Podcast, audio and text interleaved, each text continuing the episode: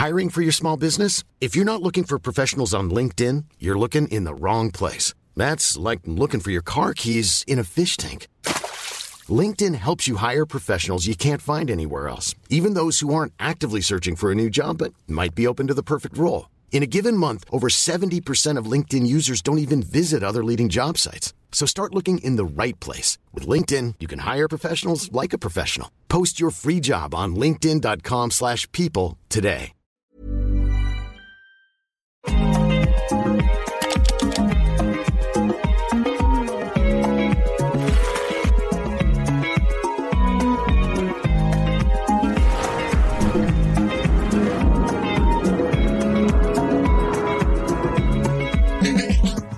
Bonjour tout le monde J'espère que ça va, j'espère que euh, vous nous entendez bien. Euh, bienvenue les amis, bienvenue sur ce nouveau Jeudi Tout. On n'était pas là euh, les deux dernières semaines, on est de retour avec euh, bah, la Dream Team, j'ai envie de dire, je les ai appelés comme ça, ça les a pas tiltés, donc j'imagine que c'est voilà, c'est Ça bon. nous a flatté. Bah oui, c'est- la Dream Team, voilà. Est-ce que vous nous entendez bien? Salut Fenrir, salut Kiki, salut à toutes les personnes dans le chat, le son est bon, magnifique. Merci beaucoup Anthony, Marie et Maël d'être de retour. Merci à toi. C'est les. Merci habitués. C'est les habitués, voilà. Très clairement, c'est chez vous ici. C'est plus moi qui va faire le live aujourd'hui. Voilà, c'est c'est eux. Ils animent. Moi, je suis là, euh, je visite. Euh, T'as le jour où je vais devoir parler d'un article, j'aurai dans le cul. Hein, voilà. Tu sais, imagine un jour, je dois venir et je dois parler d'un- d'une actu. Ah mais moi je trouve que c'est plus facile notre position. Enfin je, je Ouais, vous laisserai commenter là-dessus. hein, mais moi je trouve que c'est plus facile notre position. On vient parler de notre petit euh, blabla. je sais pas. article, Honnêtement, je euh. connais rien à l'actu. Ah, mais rien. Oui, mais Alors nous- heureusement que je suis mademoiselle parce C'est que des choses qu'on a sorties de nous et toi t'as un vrai talent pour animer, pour lier Alors tout ça. Donc moi j'ai pas du tout envie d'être à ta place. mais- je suis très bien mon petit spot et tout. euh, là, je sais pas. tu sais, on- distribues bien la parole, tu nous poses des bonnes questions en plus à chaque fois. Donc euh, c'est incroyable. ah, je pense se à live pour me allez. Salut mathématicienne. Non, non, mais je sais pas, je suis pas du tout l'actu. Euh, moi, les actus dont je peux parler, c'est ce qui se passe dans mon appart, quoi. Enfin, clairement, euh, voilà, mon chat va bien. euh, c'est, Mais c'est du coup, t'as un nouvel appart. ça. Ouais, Ah. ouais, bientôt j'ai un nouvel appart, ouais. Ouais, ouais, Félicitations. merci, merci, merci. Enfin, La on parle pas assez de cette galère. T'as galéré. Ah, mais horrible. Qu'est-ce que c'est Alors, CDI, euh, trois fois le montant du loyer, euh, vacciné, pucé, je sais pas quoi. C'est ultra relou. J'avais tout ce qu'il fallait. et Les gens, ils refusent parce qu'ils disent, oh, il y a mieux. euh, Il y a des meilleures raisons. On m'a demandé une, une fois pourquoi je voulais habiter là. Genre, euh, quelle est ma raison de l'emménagement? Je sais pas, je sais pas, ça te regarde pas. Enfin, je cherche un appart, quoi. euh, Je veux changer.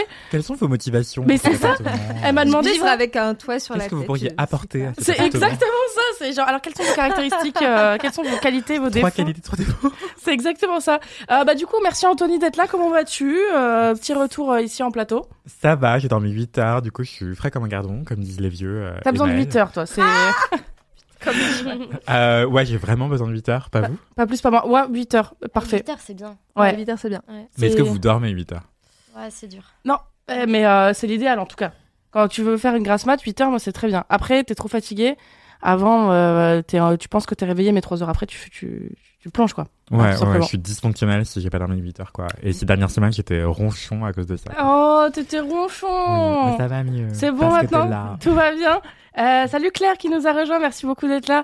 Euh, Marie de retour aussi, troisième fois pour toi maintenant. Yes, merci beaucoup de Avec plaisir. invité. T'as hâte tu, tu veux nous parler de, de, de bons trucs? Et de la, euh, de la police. De la police? Ouais. Oui, alors vous voyez dans le titre du live, Ok. j'ai essayé de, de mettre un, manu- un, un maximum de suspense. J'ai écrit police, Chine et vélo. C'est-à-dire que je pense que vous n'avez aucune idée de quoi on va parler. J'ai l'impression de faire un motus. Voilà. La police achète des vélos sur Chine. Voilà, peut-être, mais, mais what Mais dans quel monde vivons-nous euh, Maëlle, comment ça va? Ça va super bien. Écoute, euh, euh, en forme, euh, ça va. Non, franchement bien. Franchement, à pas- signaler. ouais, Très franchement joli petit euh, Oh, aujourd'hui, je, merci, tiens, c'est je mon- tiens à le dire. C'est mon petit look euh, euh, Leonardo DiCaprio dans Roméo et Juliette. Voilà, Oh, hey petit Marcel Ouais. Blanc, tout ça. Ah, mon esprit était sur The White Lotus. Comment Euh, tu- Mon esprit était sur The White Lotus, mais je parle sans connaître, j'ai pas vu la série. quoi, Ah, White c'est une, bonne série White Lotus. J'ai bien kiffé moi. C'est- sur euh, des blancs riches un peu fucked up. Qui sont Des dans blancs un- riches un peu fucked up, Ouais, c'est qui sont, dans un, qui américaines, sont ça, dans un, ouais, c'est ça, en ce moment, c'est carrément ça. Qui sont dans un resort euh, à Hawaï. C'est Voilà. quoi un resort? C'est un hôtel C'est un, de- un, ouais, c'est un hôtel de luxe. Un complexe hôtelier. Exactement. Ah pardon, mes cheveux ils font ils font absolument nimp. Euh, alors le- voilà, on va on va dire les choses aujourd'hui. À chaque fois que je suis en live le jeudi, ma sœur m'appelle.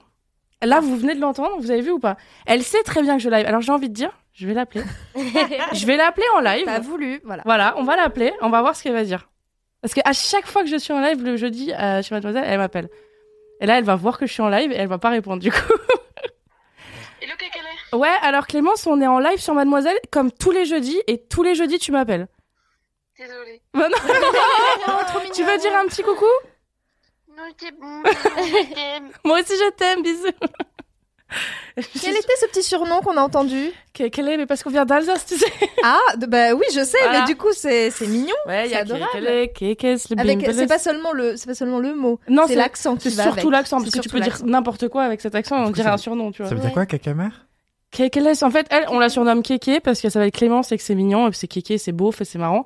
Et du coup, est parce que tout ce qui est en alsacien, tu rajoutes un peu un laisse derrière. Ah ça oui, marche. pour dire petit. Genre bimbles. Exactement. Ben, c'est beau ça. C'est absolument adorable. Mon accent Ouais, alsacien. c'est Ça, incroyable. ça sonne. C'est super Ça sonne, J'adore. moi je trouve ça le fait.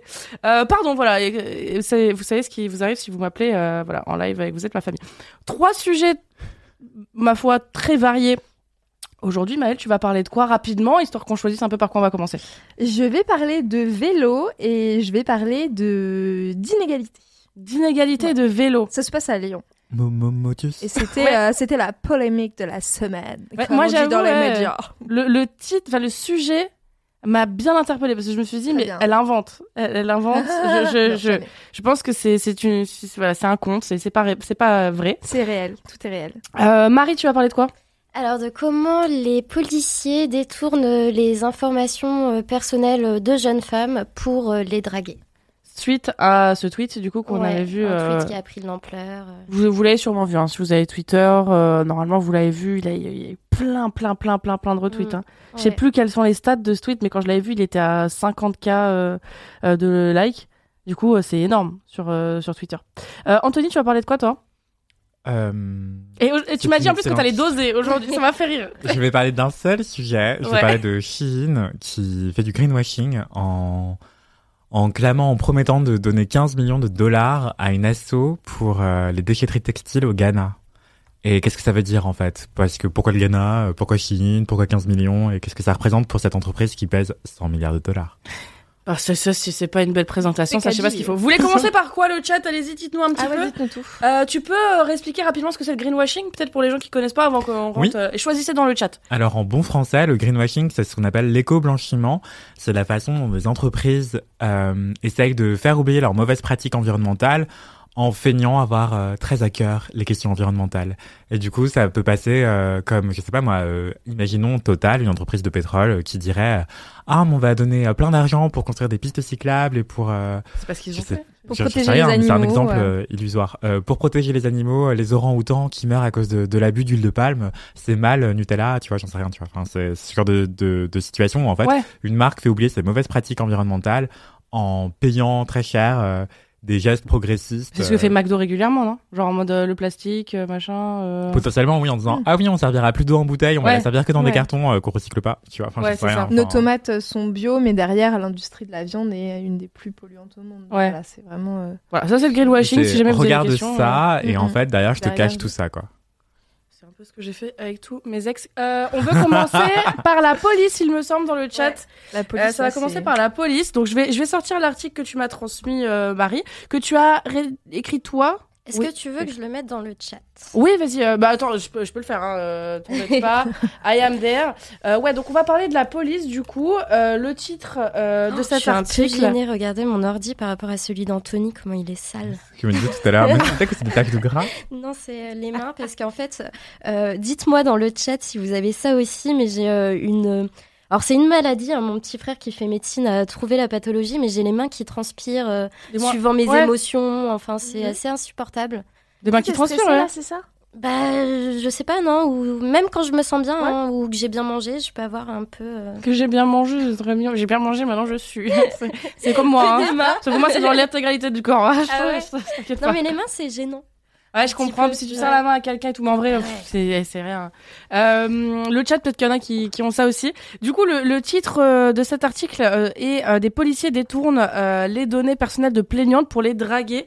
Euh, Vas-y, Marie, raconte, raconte-nous tout. C'est toi qui as rédigé ce magnifique article. Ok, alors euh, comme on le disait tout à l'heure, tout est parti d'un tweet d'une jeune femme qui euh, en fait a partagé la capture d'écran d'un message qu'elle a reçu euh, d'un policier après avoir fait euh, sa procuration. Du coup, le policier lui explique voilà, j'ai pris votre procuration, je me permets de vous écrire car je vous ai trouvée ravissante. J'espère que ma démarche ne vous gêne pas. À bientôt peut-être. Bonne journée. Et en fait, suite à ce- tweet a un peu bah, mis euh, le feu aux poudres sur Twitter euh, en déclenchant une vague de euh, dénonciations massives de la part de d'autres jeunes femmes qui, pareil, ont partagé souvent des captures d'écran de messages qu'elles avaient reçus de la part de policiers. Euh, du coup, certaines racontent qu'elles avaient euh, déposé plainte euh, pour des faits euh, souvent graves, hein, que ce soit de la violence conjugale, des harcèlements euh, pour agression aussi, et qu'en fait leurs coordonnées personnelles ont été récupérées par les fonctionnaires de police dans le but euh, de leur faire euh, De- du charme. de les draguer, quoi. Ouais. Et là, là, cette euh, cette meuf, elle a, elle a, hum, elle a porté plainte. Pourquoi de base? Euh, elle faisait une procuration pour les élections euh, législatives euh, de ce week-end. Du coup, elle, elle déposait pas plainte, elle est juste allée. euh, Voilà, mais elle a laissé son numéro de téléphone. Il y, en a, ils en loupent pas une, hein, sans déconner. Ouais. Tout dans cette histoire me donne envie de prendre la De pre- de genre Mais c'est incroyable. Je suis le policier qui a pris votre procuration. Je permets de vous écrire car je vous ai trouvé ravissante. J'espère que ma démarche, j'espère que ma démarche ne vous gêne pas. Si tu as besoin de le préciser, c'est que de base, ça va être gênant. c'est à que un de moment- base, de base, De base, il savait. il sait que c'est- Mm. ça se fait pas. Il, a dit, il tente sa chance. Ok, pardon, pardon, pardon. Bref, et du coup, mais il y a pire, hein, parce qu'il y avait notamment une, une femme qui avait partagé, elle avait déposé plainte pour violence conjugale contre son ex. Et quand elle a donné son numéro au policier, il lui a dit Super, j'ai votre numéro et vous êtes célibataire en plus maintenant. Enfin, c'est quand même vachement. euh, la femme, elle vient, elle raconte son traumatisme. Enfin, Mhm. C'est vachement indélicat. Enfin, c'est indélicat, c'est Surtout au-delà. ouais, enfin, c'est long hein, c'est en plus de indécent. c'est déposer. euh, indécent, ouais. C'est très long quand tu déposes plainte. Ça, ça dure longtemps. euh, Il faut, faut tout Hyper expliquer. éprouvant. Il faut tout expliquer dans les, dans les moindres détails, dans les moindres faits. Euh, Je me demande à quel moment il s'est dit Super, j'ai votre numéro et vous êtes célibataire en plus maintenant. À quel moment de la démarche? C'est-à-dire, est-ce que si c'est au début et du coup elle a pu direct euh, demander quelqu'un d'autre ou alors est-ce que c'est à la fin et du coup bah, elle se fait niquer? Bah, c'était à la fin. Du coup, elle, Ouais, ouais, d'accord. elle s'est fait, euh, elle s'est fait avoir. Et alors, ça a été repris par Valérie euh, Ré-Robert, qui elle aussi a partagé une capture d'écran. Du coup, c'est une, euh, c'est une auteure féministe qu'on a, que Mademoiselle avait reçue peu de temps avant que j'arrive. Euh, du coup, elle, elle partage une histoire euh, dure aussi. Hein. Sa mère qui était atteinte d'un cancer, qui se fait cambrioler à Lyon de nuit. Du coup, elle appelle elle-même euh, les policiers en leur demandant bah, de s'occuper de sa mère le temps que elle arrive sur Lyon parce qu'elle habite à Paris. Et du coup, bah pareil, un des policiers en profite pour récupérer son numéro et l'appeler plusieurs fois pour lui demander d'aller voir, d'aller boire un verre ensemble. Du coup, voilà, il a assez, assez pareil euh, insisté. Du coup, euh, bah, très vite, euh, je me suis rendu compte que bah, ces tentatives de séduction de la part de la police sont, euh, ça date pas d'hier, c'est, déplacé, grave et surtout, bah, c'est répréhensible par la loi. D'après l'article, alors je cite un l'article dans mon article, mais dans le code de déontologie de la police nationale et de la gendarmerie, euh, qui est disponible sur le ministère de l'Intérieur, le policier euh, a pas le droit, bah, en fait, de divulguer euh, le, le secret professionnel. Enfin, il est soumis. Oui, oui, bien sûr. Voilà, ces pas le droit. Il n'a pas le droit de les récupérer. Et du coup, en cherchant sur, euh, sur Internet, on se rend compte qu'il y a eu plusieurs euh, condamnations euh, dernièrement pour euh, des cas encore plus graves euh, de policiers. Bon, à chaque fois, euh, ils ont pris que de la prison avec euh, des peines de prison avec sursis, ce qui je trouvais assez. Bon, après, c'est mon avis personnel, mais qui est assez prison, euh. minime. Parce qu'il y en a quand même un qui a. hum, qui euh, lui en fait il demandait il récupérait le numéro de beaucoup de plaignantes et en fait il leur demandait après euh, du coup il, il leur parlait sur euh, par message il leur demandait après des photos de leurs seins Euh, il leur demandait des informations sur leurs pratiques sexuelles euh, tout en leur disant bah moi je, je m'occupe d'une cause alors souvent il prenait Octobre Rose sur le cancer du sein du coup euh, voilà c'est une enquête c'est pour euh, C'est une enquête où je te demande si tu fais la lorette quoi. Voilà, des fois il se faisait passer pour un ancien mannequin qui avait des contacts dans le milieu. C'est pour ça qu'il voulait les mensurations des jeunes femmes, des photos un peu intimes et tout et tout.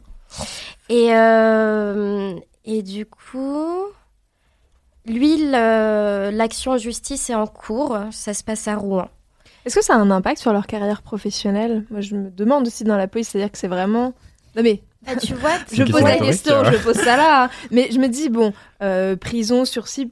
Enfin, tu vois, on, on peut effectivement avoir un avis sur est-ce que c'est assez, est-ce que c'est pas assez en termes de peine. Mais juste, ça veut dire que dans ton travail, tu as fait quelque chose qui est inscrit dans le code déontologique. Mm. Donc déjà, pour ouais. moi, il y a, je sais pas, à minima une suspension en fait. T'es muté Enfin, ailleurs, généralement. Le- J'ai envie de dire, dans le meilleur des cas, t'es muté ailleurs. Parce que c'est, est-ce que c'est vraiment une punition d'être muté ailleurs ouais. Non, non, c'est juste pour Ça te faire oublier où. dans le bled où t'es, Oui, c'est ça. Mais, euh, mais du coup, c'est ça qui me. Enfin, je veux dire, c'est. C'est pas n'importe quel job euh, policier, euh, quoi qu'on pense de, de la police. T'as Oui, quand même oui, un oui, sûr. devoir d'exemplarité, Un mais ah, ah, bref. J'ai l'impression que chaque phrase que je dis là-dessus est Non, non, non, non, mais bizarre, peux- mais disons, manière, disons les termes, non, non, de, bien sûr. de base, il y a une déontologie. Bon, la déontologie. Mais c'est comme médecin, c'est comme pharmacien, c'est toutes, toutes ces personnes qui ont un pouvoir sur les autres. Euh, Il y a, genre, c'est la base. C'est comme si tu dis à un médecin, euh, il faut pas donner les mauvais médicaments. Enfin, je sais pas, genre. Mais tu parles de pouvoir et je pense que c'est vraiment ça en fait. C'est Ouais, une question de, position de, de- de- de position de Ouais, pouvoir ouais. et de de- d'utiliser cette position de pouvoir Mhm. pour aller chercher des faveurs, euh, Ouais. bah, des faveurs sexuelles. Enfin, pardon, hein, mais il s'agit de ça en fait. Ouais, Je dis ça comme ça. Mais non, il voulait juste leur donner un poste de mannequin. Oui, Essaye de suivre un peu, s'il te ou plaît. Boire un verre. Essaye de suivre, s'il te plaît. Alors après, sur le forum, hein, qui a assez réagi à mon article, euh, il y a beaucoup de jeunes femmes qui m'ont dit que ça leur était arrivé aussi de la part Ouais. de pompiers Ouais. ou de médecins. Enfin, il y a quand même euh, Bah, on parle de- ouais, des, des fonctions particulières en fait. Mais- particulières. Vous vous rappelez de l'affaire euh, Julie Ouais, bien en sûr. France Bah, c'est ça, c'est des ça en pompiers, fait, hein. c'est une équipe entière de pompiers qui devait secourir une jeune femme et mineure qui avait genre 14 ans, je crois, au, au début des faits. Et ils ont profité d'elle ensuite, quoi, pendant, pendant des années, je crois. Ouais. Ah oui, Claire Obscur, elle, elle parle, elle, de livreur. Alors moi aussi, ça m'est arrivé Ouais. hein, de recevoir des messages de livreur suite à une commande. Ah ouais? Ouais. Et même euh, un chauffeur Uber, lui, qui avait été Mhm. euh, super insistant, euh, voilà, avec des propos très déplacés. Mais euh, ouais. Et c'est- Euh. gravissime. C'est un chauffeur Uber, ça se trouve, c'est tu rentres une soirée euh, un peu arrosée et tu rentres toute seule chez toi, genre le livreur le sait ou le cour- pardon, Ouais. le chauffeur Uber le sait, donc ça peut aller très très loin et c'est très très grave effectivement. Il y avait un hashtag là-dessus, Uber It's Over. euh, C'est vrai, que, c'est vrai que ça arrive souvent en plus euh, des, des chauffeurs Uber ou des livreurs, ça c'est un truc régulier. Euh, Kiki, euh, tu dis, avec ce genre de comportement de la part de certains policiers, ça va encore moins donner envie à des victimes euh, féminines de venir porter plainte de peur de se faire draguer. Bah, exactement. Alors c'est comme ça que je finis euh, le papier, hein, grâce à Maëlle qui m'a accompagnée. Mais euh, voilà, de dire qu'au final, depuis des années, enfin ces dernières années, on parle que euh, bah, de la manière dont les policiers euh, s'autorisent finalement à, recevoir, euh, enfin à remettre en doute la parole de femmes qui viennent euh, déposer plainte pour des faits de violence ou de viol, de harcèlement. Et du coup, bah, voilà, on a eu plein d'exemples ces dernières années.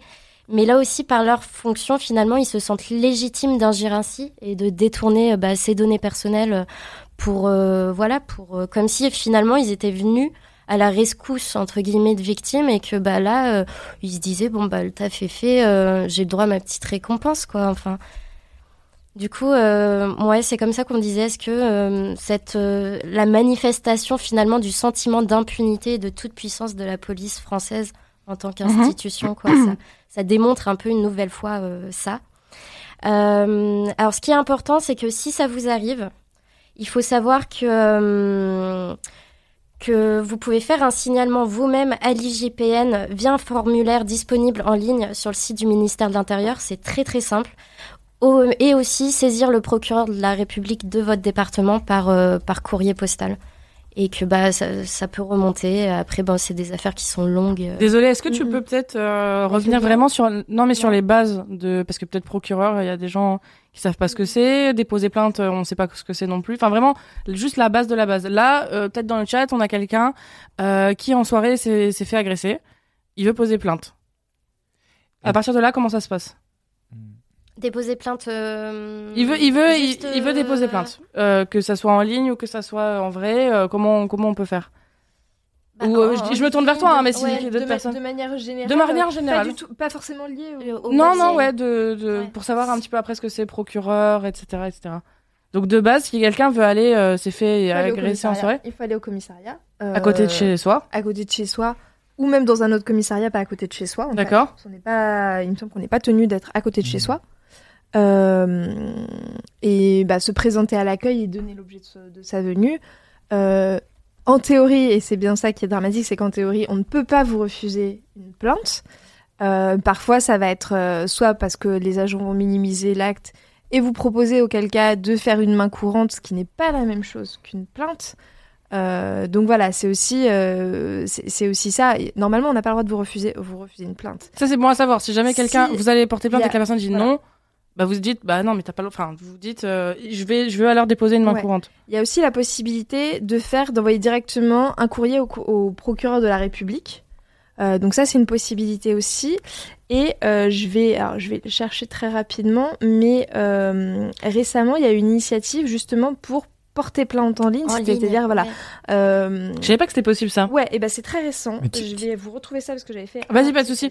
Merci à ceux qui nous rejoignent. euh, euh, et salut Armando. N'hésitez pas si vous avez des questions, mais c'était une initiative très récente euh, via une espèce de plateforme en fait, euh, moyennant euh, des frais qui permettaient justement, euh, voilà, c'est une initiative. Voilà, j'ai fait un article là-dessus, le 20 avril, donc c'est assez récent. Euh, Ah bah oui, oui, tu peux- une oui, partageons-le. Je vais le partager. C'est une, c'est une initiative qui s'appelle tout simplement Dépose ta plainte et qui permet de porter plainte directement en ligne et d'être justement d'avoir un. C'est pas quelque chose qui se substitue au commissariat, c'est juste ça fait. euh, ça sert d'étape en fait Ouais. et de courroie de transmission directement pour que la plainte soit transmise. Ouais, en fait, pour qu'il y ait pas de refus. Voilà, exactement, pour éviter justement euh, qu'il y ait un refus, qu'il y ait des remarques désobligeantes, qu'on dise, qu'on vous dise, euh, euh, mais madame, pourquoi vous traînez euh, dans cet endroit à cette heure-ci, ou mais vous avez vu comment vous êtes habillée, parce que voilà. Donc je vous fais la liste de tout ce qu'on a déjà entendu de toute Bien manière. sûr. Voilà. Ça permet, voilà, ce que ce que disent euh, les, les personnes qui l'ont créé, ça permet de faire sauter justement euh, les différentes barrières qui peuvent qui peuvent se dresser sur la route du euh, du chemin du dépôt de plainte, c'est-à-dire euh, des barrières juridiques euh, quand on n'a pas connaissance de ses droits, qu'on ne sait pas qu'on peut aller porter plainte parce que bah, Parce qu'on le sait pas tous. Hein, euh, en barrières fait. psychologiques parce qu'on sait que des fois on va devoir relater des choses qui sont bah, douloureuses, difficiles, traumatisantes. Des barrières physiques parce que bah, en fait des fois on n'habite pas au côté, à côté d'un commissariat et que du coup c'est pas évident. Je vous partage ça tout de suite. Merci beaucoup. Salut Laina, première fois sur le chat. Donc voilà. ça, c'est vraiment la passerelle pour éviter qu'il y ait des refus. Donc après, une fois que la plainte elle est prise, euh, il faut attendre. il faut attendre. Voilà. Il y a différents aboutissements, il y a différents. Parfois, on peut faire témoigner des proches, parfois il n'y a pas besoin, etc., etc. Ça, ça dépend de chacun. Par contre, là où tu parlais du coup du procureur, Alors moi, c'est pas pour revenir bah, au sujet Ouais. euh, de si vous avez déposé plainte ou fait une procuration, qu'un policier a récupéré euh, vos données personnelles, qui vous a contacté à des fins euh, privées Mhm. finalement, et bah vous pouvez signaler le comportement de ce policier euh, à l'IGPN. Du coup, c'est euh, la police des polices finalement. ouais, Et vous avez un formulaire qui est disponible en ligne sur, sur le site du ministère de l'Intérieur, hein, que j'ai mis dans l'article. Et aussi bah, saisir le procureur de la République, qui lui est... C'est quoi un procureur C'est euh, ouais, je sais pas comment comment on peut Comment dire euh, saisir le, le procureur? Ça C'est un peu dire la quoi? figure de la justice. Le, le procureur, c'est lui qui va décider si on, en gros, on mène une enquête ou pas. Mm. Voilà. Donc euh, c'est lui qui va, qui va, euh, qui va décider de ça. Donc finalement, quand des, quand des agents de police décident que non, on ne peut pas prendre la plainte parce que la plainte, parce que pour eux, ce n'est pas valable. En fait, c'est C'est pas j'ai envie de dire, c'est même pas, c'est pas leur rôle en fait. Eux sont tenus de prendre la plainte et ensuite de mener une enquête. Voilà, Si tu vas ça. chez le boulanger et que tu demandes un petit pain et qu'il dit oh non vous allez prendre un croissant plutôt bah non je voudrais un petit pain voilà c'est la même chose voilà, donc en gros, euh, bah, ce qui se passe, je reprends le, je reprends l'article hein, que je vous ai transmis, mais effectivement, euh, la plainte, voilà, soit le procureur décide de ne pas poursuivre les faits dénoncés, soit il mène l'enquête, puis saisit le tribunal. Donc voilà, s'il n'y a pas de poursuite euh, des faits dénoncés, bah, effectivement, on appelle ça un classement sans suite. Voilà, c'est, c'est- ça arrive. Euh, et soit effectivement, il y a le lancement d'une enquête, et dans ces cas-là, bah, on- euh, c'est des démarches qui s'engagent et Mhm. un processus qui s'engage justement, bah, voilà, avec euh, avec différentes issues possibles aussi dans ce- dans ces cas-là. et donc si on a euh, un policier qui rentre dans- nos DM euh, Instagram on peut se plaindre de lui Exactement. Bah, N'importe comment, hein, que ce soit DM Instagram qui vous appellent. Il y en a certains, ils avaient récupéré les adresses. euh, les adresses. postal Du coup, Ouais, ils étaient allés se... Il y en a un, il a harcelé des jeunes femmes en allant euh, tous les jours euh, devant chez elles, euh, de manière insistante. Enfin, elle est sonnée chez elle. Enfin, en uniforme ou pas? Non, en civil. Mm. Et sur son temps personnel et, euh, et avec sa, sa voiture de civil. Enfin, ouais. puis après le lendemain à 8h il mettait son outfit de policier il allait euh, Exactement. Ouais. Il y en a un, il, s'est, euh, bah, il a été condamné pour ça. Lui, il s'était. euh, c'est, euh, la, la dame était allée euh, au commissariat pour délaissement de mineurs et du coup, il avait recontacté la dame en lui disant euh, Je vais vous aider à récupérer votre enfant, mais du coup, on doit faire un rendez-vous. Et il avait insisté, insisté, insisté. Au final, le jour même, elle a fini par, par dire oui parce qu'elle Bah, voulait oui. récupérer son Ouais. gosse. Enfin, normal, il, il touchait à quelque chose de Mm. personnel et, Mm. Et, euh, et du coup, le jour du rendez-vous, elle s'y est pas rendue. Mais son petit ami a croisé, euh, à cette jeune femme a croisé le policier euh, dans la rue et le policier lui a mis un coup de gaz lacrymogène, enfin deux jets de gaz lacrymogène. Parce que le petit ami a juste dit, faut arrêter là de, Ouais. Bah, de parler sur- à ma arrêtez femme, quoi, enfin, de lui envoyer des messages. Et du coup, bah, le policier, alors qu'il était en civil sur son temps personnel, euh, lui a jeté. c'est des, gens qui regardent trop les films de super-héros, en fait. peu, ouais. Ils ont le Ouais. côté euh, vigilante qui se, Mm. Qui se met en marche et euh, du coup, euh, flic le jour et euh, gros con la nuit, quoi. Enfin, je sais pas Ouais, c'est ça. Il y, a- il y a une ouais. transformation. Je sais pas. Je sais pas ce qui se passe. Euh, Laina, le topic, en gros, c'est. Euh, je sais pas si t'as vu sur Twitter, mais c'est des policiers qui euh, détournent les infos. Tu me corriges, hein, si. euh, Ouais. Policiers qui détournent les infos des plaignantes C'est ça, leur numéro de téléphone ou leur adresse. enfin. et qui les utilisent pour leur euh, pour leur écrire. En gros, voilà, Mhm. parce qu'il y a eu un, un gros tweet sur Twitter du coup qui avait été fait et qui maintenant a 65 k j'aime. Ça veut dire que vraiment, genre les gens relate, genre vraiment Mhm. ils, ils, ils se disent euh, bah ouais ouais c'est c'est genre un c'est grave et de deux ça m'est déjà aussi arrivé et là c'est là c'est aberrant. Est-ce que euh, qu'est-ce qu'on peut conseiller aux gens à ce moment-là? Qu'est-ce qu'on peut dire euh, pour les gens? Je- Anthony, Maël, euh, Marie, hein, je, je me tourne pas forcément vers Marie. Qu'est-ce que et le chat pareil Qu'est-ce qu'on peut conseiller aux personnes qui du coup veulent pas plus aller poser plainte, déposer plainte. Euh... bah, euh, c'est compliqué d'être dans l'incitation à porter plainte quand on sait la manière euh, dont ça peut se dérouler. Et je pense que, Ouais, on le enfin, moi, je me, de, de ma position, j'irais jamais dire à quelqu'un s'il arrive une agression ou autre, bah, Mhm. va porter plainte parce que c'est la, c'est ce qu'il faut faire. ce qu'il faut fait. faire. Moi, je comprends quand on m'oppose la raison. bah, en fait, non, je peux pas parce que parce que je sais pas comment je vais être reçue, parce que je me sens pas assez solide pour affronter ça.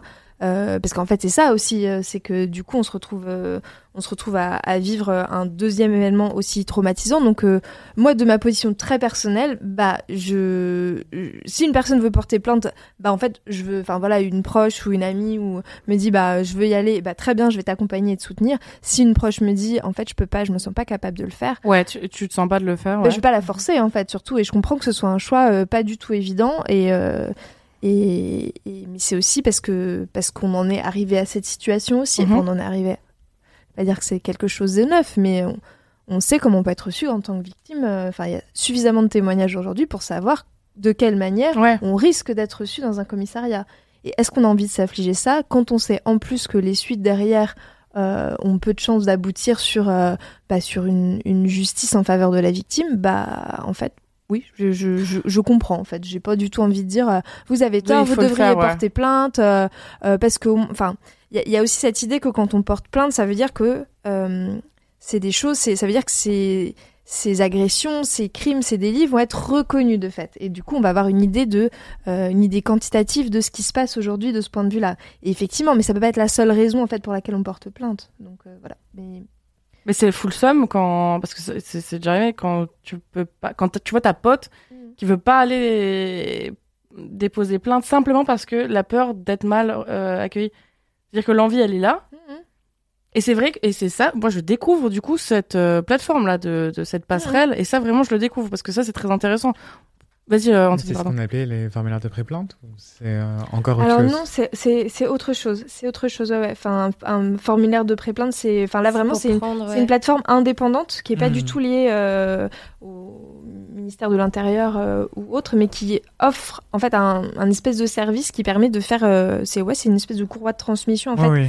Et euh, ce c'est c'est oui. des, c'est des féministes, des avocates qui euh, voilà donc c'est pas un truc euh, nébuleux fait par des gens qui bricolent des choses. Enfin voilà c'est euh, c'est dans le droit, c'est dans les clous de, de, de ce qui peut être fait en, en termes de dépôt de plainte. Ouais. Mais ce que j'allais dire, c'est qu'en France, comme dans l'ensemble de l'Occident en général, on a une vision de la justice qui est très répressive. En fait, Euh, on va aller faire un procès pour euh, déterminer qui est coupable et qui est non coupable. Euh, et c'est pas forcément comme ça qu'on résout un conflit. Ça dépend des cas et tout Ouais, est particulier, ouais. bien sûr. Mais justement, il y a d'autres visions de la justice qui peuvent être restauratives, réparatrices. euh, et voilà. Et donc, en fonction des, des délits et des crimes commis, euh, peut-être que se tourner vers la police, c'est pas nécessaire. T'as qu'il y a d'autres formes de solutions de conflit qui peuvent exister et euh, c'est intéressant de s'y pencher aussi. euh. Mhm. Dans les cercles féministes, il y a des féministes qui sont euh, justement euh, pour l'abolition des prisons, par exemple, et c'est intéressant de se tourner aussi vers ce genre de, de réflexion.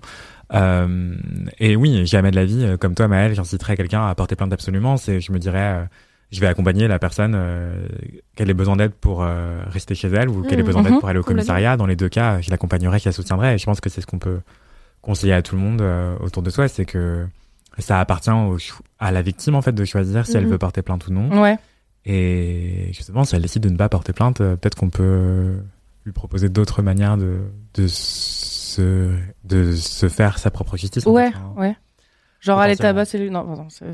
vois, je vois que ça fait beaucoup réagir euh, Léina qui Ouais, dit peut-être sur des sujets aussi Mais c'est bien dans le sensibles, je chat, trouve ça super délicat hein, de tenir des propos comme j'ose pas dire à quelqu'un d'aller porter plainte au cas où elle se fasse trauma. C'est pas ce qu'on a dit hein. je, je, Non, je- Mais c'est bien, sais pas du tout, exprimez-vous. c'est- pas c'est pas du ça et moi j'ai donné euh, mon avis donc je ne donne pas des ordres ou des incitations de arrêter de dire à vos à vos proches euh, Pardon, mais sur- serait- voilà je, je n'incite euh, rien ni personne à faire quoi que ce soit je dis juste que de ma position je ne me verrais pas dire à quelqu'un tu devrais porter plainte après avoir subi ça parce que c'est comme ça que tu dois faire pour euh, pour obtenir réparation ou aller mieux ou autre enfin il y a je, je, Ça, voilà, ça, ça, c'est- c'est euh, ma position juste et je ne je je je, je, n'incite rien ni personne à faire Mm. quoi que ce soit je ne me permettrai certainement pas ça donc voilà ne faites pas dire ce qu'on n'a pas dit en fait Non, non, mais c'est bien. et euh, que, quand, des que- quand des personnes disent je ne veux pas porter plainte, bah, en fait, parfois elles ont des raisons.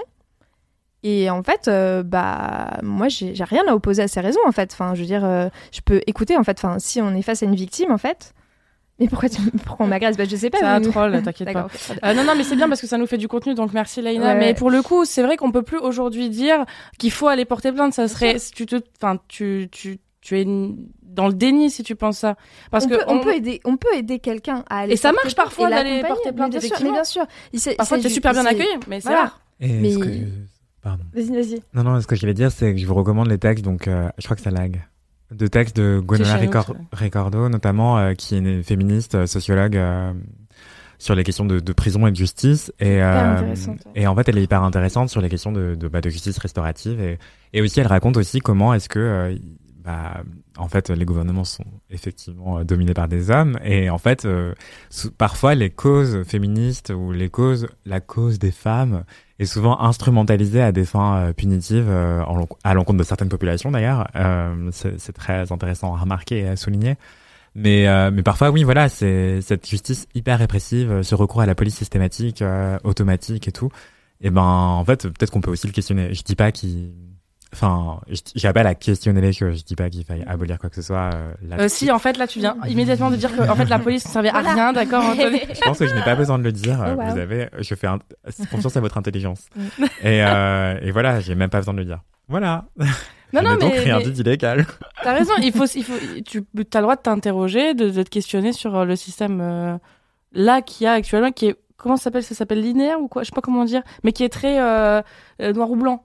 Oui, c'est très binaire. C'est euh, binaire, voilà. Il- C'est très ça que je cherche. manichéen. il, t'arrive, euh, tu, tu, tu, es agressé, voilà, le, le seul, la seule euh, voie qu'on t'offre, euh, c'est La voilà, seule voie. c'est voilà, une voie qu'on offre, c'est la seule voie de justice que l'on connaît en fait. C'est ce que Ouais. c'est ce que tu dis, c'est que dans nos sociétés occidentales aujourd'hui, la seule voie qui est possible, qui est envisagée, c'est celle de la justice. C'est quelque chose de, de, de culturel de toute manière. Donc effectivement, euh, commencer à réfléchir et c'est pour ça, enfin, tu, tu te réfères à Gwenola Ricordo et c'est vrai que, enfin. Euh, des, des, des textes que j'ai pu voir d'elle et tout, c'est extrêmement intéressant, mais c'est vraiment une, une remise en cause de, de la manière dont on fonctionne de, de façon générale sur les questions de, bah, de justice, en fait. Et parler de justice euh, euh, réparatrice, euh, aujourd'hui, c'est, c'est, ça reste encore hyper compliqué, en fait, parce qu'on n'a Mm. qu'une voie qui est tracée et on a du mal à, à envisager d'autres possibles, en fait, d'un point de vue de la justice. Je suis entièrement d'accord avec toi. Effectivement, c'est vertigineux quand Ouais. on commence à y réfléchir, mais en fait, quelle pourrait être une autre forme de justice? Et ça se fait dans certains cercles communautaires, notamment militants. euh, si une personne, un membre de cette communauté en lèse un autre, euh, est-ce que on va l'exclure ou est-ce que on va justement essayer de réparer les choses, de- d'instaurer une forme de médiation pour résoudre ce conflit autrement Mhm. que par la Mhm. punition ou l'exclusion ou la répression Sortir de la punition, en fait, du réflexe punitif Voilà. qu'on a de manière automatiquement. T'as Voilà. fait quelque chose de mal, tu vas en prison. dans plusieurs cercles afroféministes, notamment on parle de la culture du call-in, où en fait, euh, plutôt que de te call-out et de t'exclure, on va plutôt euh, te demander, bah, en fait, pourquoi t'as fait ça, essayer de Mm. comprendre le pourquoi pour éviter que ça se reproduise, essayer de comprendre les, les fonctionnements, euh, où est-ce que ça dysfonctionne aussi, et euh, identifier des mécanismes pour éviter que ça ne se reproduise, et aussi, pardon, je me répète, il trop fait la même chose, je crois. Non, non, non, non, non, c'est euh, intéressant de ouf. Mais ce que j'allais dire, et j'allais réagir à ce que dit quelqu'un dans le chat, donc euh, Léina, oui, non, pense, enfin, c'est intéressant ce que tu dis aussi, mais en fait, là, je cite, Mais en fait, la seule chose que je dis, c'est que c'est un process important de porter plainte, rien de plus. Les policiers sont souvent blâmés quand ça se passe bien. Ça se passe pas bien, du coup. quand ça se passe pas bien, je pense effectivement que c'est une typo. Mais ce qu'on sait peu, c'est que c'est souvent plus haut que ça bloque totalement. Oui, effectivement, euh, parfois ça bloque plus haut. Euh, et aussi, en fait, euh, les plaintes, euh, hélas, ça permet aussi de comptabiliser, euh, de compter, de, de mesurer l'ampleur d'un problème potentiellement. Et c'est- parfois, hélas, on ne croit que euh, les victimes qui ont porté plainte ou on va les considérer seulement si elles ont porté plainte, etc. Et en fait, ça permet aussi de sous-évaluer plein d'autres problèmes et de dire ah mais en fait si c'était vraiment grave elle aurait porté plainte et du coup si elle a pas porté plainte c'est que c'était pas grave enfin ça permet de laisser plein de C'est victimes vrai, de ça, côté, c'est très hyper grave, intéressant en ce que fait. tu dis. Si elle a pas porté plainte, c'est que c'était pas grave. alors qu'en réalité Ça, euh, ça c'est. J'ai entendu plein de gens le dire, ça. ouais alors Bah, bah, pourquoi t'as pas porté plainte Bah, Oui, pourquoi oui. tu portes pas bah, plainte c'est ce qu'on nous Bah, on va blâmer les victimes, faire du victim blaming, du coup, euh, comme on dit en anglais. Euh, et ben, ça, c'est complètement sous-estimé plein de réflexes humains, de mécanismes de défense et de survie face à quelqu'un. Par exemple, euh, c'est un exemple un peu ex- extra... Non, du coup, je vais pas le dire parce que je veux choquer personne, mais parfois, c'est des violences qui sont intrafamiliales. Et euh, du coup, comment est-ce qu'on porte plainte contre ses parents, par exemple sûr. Mm. c'est surtout si on est mineur, vers qui on se tourne. C'est plein de questions comme ça qui méritent d'être prises en compte afin de comprendre bah, que la plainte c'est pas la réponse à tout. Mm. Et et oui, il y a d'autres formes de, de Ouais. justice et d'autres formes de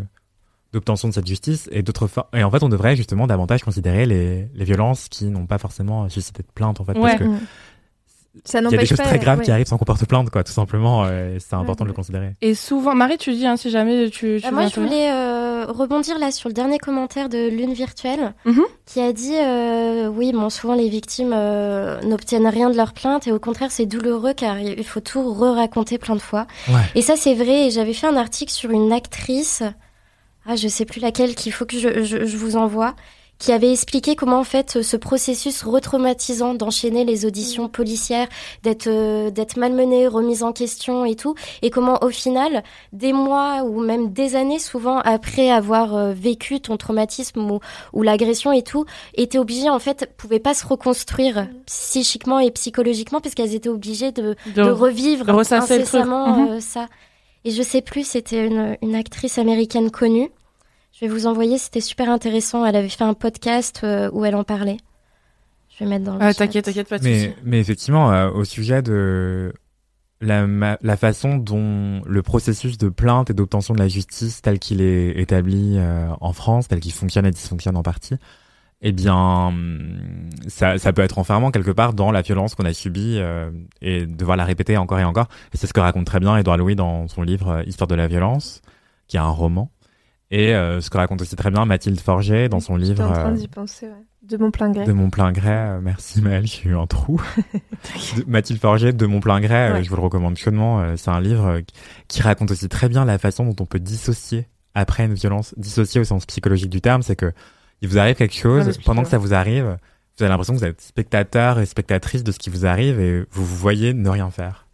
Et cette expérience de la dissociation, elle est assez commune chez plein de personnes victimes, notamment de violences sexuelles. Euh, et ben ça, cette dissociation-là, Mathilde Forget le- l'explique très bien dans son roman, c'est ça vous arrive aussi parfois dans le commissariat en fait face aux policiers qui vous demandent de raconter encore et encore un truc et et vous voyez ne pas répondre. Vous Et t'es obligé euh, de. répondre euh, à côté quoi. Et surtout que si à la moindre étape où tu dois re-raconter, si tu te trompes parce que t'as oublié ou parce que t'arrêtes pas de le revivre, bah Ça se retourne. ça se retourne toi. contre toi quoi. Mais vous aviez dit que. Bah ouais, vous, a- fois, vous avez dit que. Que ce soit une agression ou un souvenir heureux, parfois les choses euh, Ouais, se transforment aussi, aussi un Bien peu. dans et Exactement. C'est des une- réflexes très humains. C'est une Et réaction. quand on est une victime, bah du coup, c'est si on raconte pas exactement la même chose ou que au bout de la cinquième, euh, au bout du, du cinquième récit, bah, on se retrouve à, oui, à dire que ah en fait la chaise était verte alors qu'elle était rouge. euh, bon, est-ce que c'est un vrai, est-ce que c'est vraiment un souci Ouais, Est-ce que, ça enlève ça? quelque chose à ce qu'on a vécu? Mais du coup, ça va quand même questionner la crédibilité d'un témoignage. Et alors moi j'ai retrouvé mon article, c'était Evan euh, Rachel Wood qui euh, du coup euh, elle avait été en couple et abusée par euh, Marilyn Manson. Et du coup elle Mm. euh, en, en, en anglais on parle de gaslighting. En Ouais, fait cette fait. forme d'abus mental dans lequel l'information est déformée, présentée sous un autre jour de la part des enquêteurs pour essayer de démêler le vrai du faux et qui finalement font douter la victime de sa mé- mémoire mais aussi de sa santé mentale. Du coup, en fait, Ouais. tu, tu, tu replonges dans, dans une sorte de d'autre traumatisme à force, bah, à cause Ouais. de, cette pro, de ce processus. euh, Oui, je crois que les Canadiens, ils appellent ça de la manipulation cognitive ou du retournement Mm. cognitif, où en fait, justement, on vous fait douter de votre propre fonction cérébrale et mémorielle, Pour être comme sûr que Marie, c'est ça, ouais. Pour être sûr que c'est vrai, ou pour vous faire plier dans le sens euh, qui nous arrange, en fait. Et, euh, et c'est, une forme de violence psychologique euh, qu'on retrouve beaucoup dans des couples euh, dysfonctionnels où il y a quelqu'un qui abuse de l'autre et qui lui fait douter de ce qu'elle raconte en disant non mais c'est pas ce que tu me disais et tout et en fait il retourne ce que vous avez dit la veille Mm. en le présentant légèrement autrement et, et vous doutez en fait de ce que vous avez dit et tout.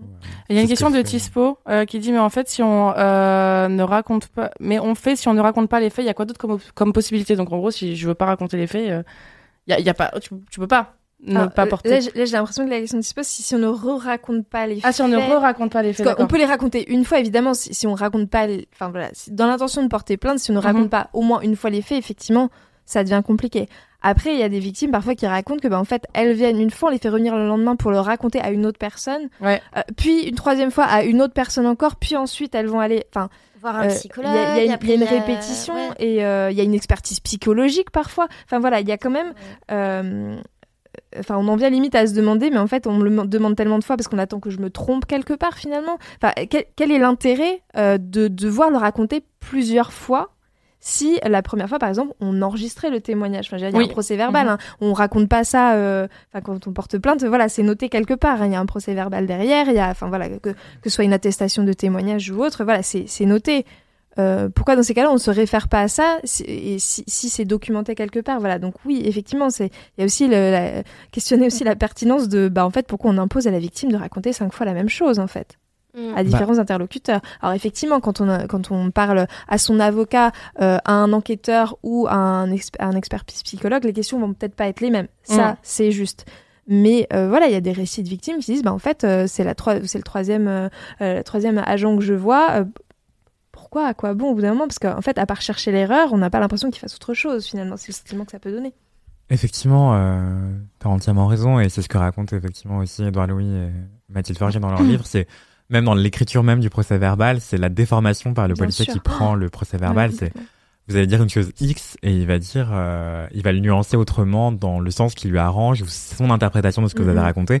Et s'il estime que vous mentez, bah ça va se retrouver dans le procès verbal. Bien en fait, c'est une version qui est altérée de ce que vous, de votre parole qui vous êtes dépossédé en fait, elle- vous êtes privé de votre propre parole. Le récit il est récupéré par quelqu'un d'autre qui prend votre procès verbal pour en faire une plainte derrière potentiellement et tout. Bah c'est atroce en fait de se sentir dépossédé de son récit, y compris quand c'est de la violence comme ça. euh. et après il t'envoie un message sur Insta en plus Exactement. histoire de bien boucler voilà puis terminer Pour revenir à... Et ce que tu disais Marie dans ton article et ce que tu viens de dire aussi au micro, c'est il profite aussi d'un moment de vulnérabilité extrême en fait. Enfin, c'est- gravissime. Enfin, et je doute fortement qu'ils soient totalement inconscients de ce qu'ils font à ce moment-là. C'est ils viennent de vous écouter raconter une violence atroce et euh, derrière ils vous envoient un DM ou, ou un SMS, enfin pour vous dire, à, à quel moment de, hum, ça sera, ah, on peut en parler pendant des heures, hein, mais à quel moment de l'éducation policière, c'est-à-dire quand tu fais l'école de police, il y a pas, il y a pas, il y a pas en fait. À quel moment Est-ce qu'il y a un sujet là-dessus? Est-ce qu'il y a un si, déjà sujet? dans, si déjà dans le code de déontologie c'est inscrit qu'il faut pas le faire de base, Ouais, a ils un- ont des un- cours un sur ça en fait. Il y a un cours sur euh, les, faut pas, euh, faut Attends, pas harceler les femmes de victimes. déontologie. Après, euh, alors il y avait un commentaire qui disait euh, les policiers sont peu formés aux, aux violences euh, sexuelles. Euh, Oui, franchement, des en faisant des en fait. recherches, il y a beaucoup de, il y a beaucoup d'actions depuis au moins euh, le premier quinquennat de Macron qui ont été mis en place. Alors pas par le gouvernement, mais par des associations qui sont allées, euh, voilà, euh, informer les policiers, les alerter parce que bah c'est quand même, on a mis en lumière le, bah, les féminicides dernièrement, on Mhm. en parle beaucoup. Du coup, non, ils sont quand même formés. Après, je m'étais penchée sur un essai qui parlait du, du sexisme en fait institutionnel que tu as dans la police depuis des années parce que bah, à la base c'était un métier d'homme les femmes policières ont, eu beaucoup de mal et même aujourd'hui à être euh, euh, bah, être euh, avoir leur place dans la police Euh, je disais par exemple on peut pas avoir de brigade que de femmes aujourd'hui T'es obligé d'avoir une femme et un homme euh, policier. Non, t'es obligé d'avoir deux hommes euh, lor- lorsqu'ils sont en patrouille, deux hommes et une femme. Enfin, il y a, il y a quand même un truc. euh, Attends, c'est vrai? Ouais. On n'a pas le droit de. en fait, dans une brigade de policiers, une femme ne peut pas euh, partir en. Comment on dit là En ronde? En vadrouille. Ouais, en vadrouille. oui, en- ouais. en patrouille. En patrouille toute seule. pas tu peux pas patrouille, avoir que des patrouilles de femmes. Tu es obligé d'avoir deux hommes et une femme. Du coup, on n'est même pas sur un, une Oui, égalité ou une base, Ouais, voilà. le socle du truc est déjà euh, fragile, quoi. D'accord. Euh, après 5 ans, ça- après, euh, après au tribunal, c'est la même chose. Devant la partie euh, adverse, il te, oui, non, mais il te repose des questions pour remettre en cause la parole. Mais là, c'est du coup, ça, c'est le rôle du tribunal, c'est le rôle de. là, on est sur une autre étape encore. C'est une autre Donc, étape. euh, Normalement, quand tu. Il s'agit pas de re- on peut pas re-raconter encore. Enfin, on- les- le- au tribunal, on remet à plat les faits, on dit ce qui s'est passé, ce, qui est ressorti du coup du témoignage normal par de- exemple de, la victime, bien sûr, mais il s'agit pas de. Enfin, ça c'est ça fait partie. De, effectivement, euh, le, le juge examine une affaire, on est obligé de rementionner ça, mais c'est pas la victime qui doit re-raconter à ce moment-là. Donc euh, là-dessus. euh, Ouais, non, mais si tu, je viens de raconter une histoire, euh, et que je dois t'écouter, je la prends comme ça, l'histoire. Je vais pas commencer à remodeler le truc à ma façon. Euh, c'est pas, euh, c'est juste, euh, j'écoute et, et c'est tout. Enfin voilà. Merci beaucoup, Maris, euh, pour ce Merci. sujet qui, qui, on, pour- on pourrait en parler très très chargé, hein. longtemps. Ouais, quand même. Mais c'est, enfin, moi je voulais, pardon. euh, Non, vas-y, vas-y, on, on a avant- encore tout avant le temps. de clore, tu parlais de gaslighting tout à l'heure, donc cette forme de manipulation cognitive. Et il y a un autre truc, c'est le grooming. Toi aussi, t'en Mm, parlais mm. récemment dans un Ouais. autre papier. C'est pas avec les chiens, ça? Bah, le grooming pour les chiens, ça veut dire euh, dressage. Mm. Et Toilettage. trouve- des toilettages. Toilettage toilettage. Excusez-moi, excusez-moi. Non, non, t'inquiète pas. Et pour le skincare chez les hommes, euh, c'est le toilettage aussi. Ok. On parle de grooming. Ah voilà, Euh, c'est ça. Ok, d'accord. Mais chez les, en- dans les relations interpersonnelles, euh, sentimentales et sexuelles, on parle de grooming pour parler de ces comportements de prédation en fait. Où en fait, enfin, euh, le grooming c'est la prédation, c'est Mm, mm. comment certains hommes, c'est tout le temps des hommes, Plus ouais, âgés en général. souvent plus âgés ou en position de pouvoir, ça peut être le médecin traitant, ça peut être euh, un policier, ça peut être euh, quelqu'un d'autre, une figure d'autorité, ça peut être un professeur quand vous êtes à la fac. J'en parlais hier. Euh, euh, face à un élève, eh ben ou une élève, ces, ces comportements en fait ils abusent consciemment ou non de leur position de pouvoir, d'autorité euh, ou d'âge supérieur pour euh, bah pour vous enfin pour vous prey on, enfin pour faire de vous une proie quelque part euh, de façon consciente ou non. Et donc ça c'est un abus de faiblesse ou un abus de pouvoir en tout cas, euh, appelez ça comme vous voulez, mais c'est assez récurrent effectivement. Et donc dans l'affaire Julie avec des pompiers qui viennent en- à la rescousse de quelqu'un soi-disant, dans l'affaire de ces policiers qui profitent de l'état de vulnérabilité de plaignante pour récupérer leurs données personnelles et les draguer derrière soi-disant. Et Evan Rachel Wood aussi, hein, que tu mentionnais, elle parle aussi de grooming à l'é- Mm. à l'égard de Marine Manson. Elle était euh, à peine majeure et lui a 20 ans de plus largement, Ouais, ouais, quelque chose comme ça. Donc voilà, Ouais. elle aussi parle de cette relation euh, comme euh, justement euh, bah, de grooming en fait. Elle, a- elle a mentionné ça en plus des agressions sexuelles, pressions psychologiques, etc. qu'elle a vécues quoi. Ouais, voilà, et je doute fortement que ce soit totalement inconscient en fait. Enfin, bizarrement, euh, les profs, ils vont pas draguer les présidents de fac, ils vont plutôt draguer les élèves. Enfin, j'en sais rien, mais Non, non, mais c'est c'est tr- c'est vrai ce que tu dis. hein. bizarrement, euh, les policiers, ils vont pas draguer euh, le chef de, du commissariat, mais plutôt des plaignantes. Enfin, tu vois, c'est en fait Ouais. clairement, C'est du pouvoir. c'est toujours vers les gens en dessous, quoi. Et c'est vraiment le berceau des dominations, en fait. C'est, on en revient à là, c'est qu'il y a toujours un enjeu de pouvoir, oui. Mm. Euh, les violences sexuelles sont des violences, euh, c'est- sont des questions de domination, en fait. Euh, Ouais. c'est des histoires de domination. Et du coup, je conclus sur un podcast que je vous recommande là-dessus. C'est Je vais noter dans le. Euh, violet, mais V-I-O-L.E. E.S. Une histoire de domination. Violet, Ah oui, oui, une histoire de domination. je crois que c'est ça.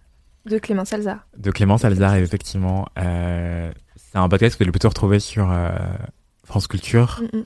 Et parce qu'il est pas sur toutes les applications de podcast, vu qu'il a plus d'un an, et les podcasts de Radio France, ils sont disponibles que sur l'application de Radio France. c'est le service public. Hein. Euh, Mais écoutez, écoutez-le parce que c'est vraiment. Écoutez-le quand vous avez l'estomac bien accroché. Mais ouais, mais- voilà, soyez euh, dans de bonnes dispositions. Merci de l'avoir partagé. Salut Inès euh, qui nous regarde. qui est là. Inès. Comment tu vas? Qui a aidé à à installer ce magnifique plateau. Merci Inès. Inès. tu nous sublimes comme toujours. Et c'est toi la plus belle. Et la plus intelligente. Euh, voilà. Bah, Bah, mec, merci d'avoir partagé ça. Écoutez-le, c'est long, c'est quoi comme. euh, C'est Quatre quatre épisodes hein? Ouais, c'est un LSD, donc c'est quatre épisodes, c'est costaud. C'est- LSD, ça veut dire la série documentaire. Ouais, merci les- de.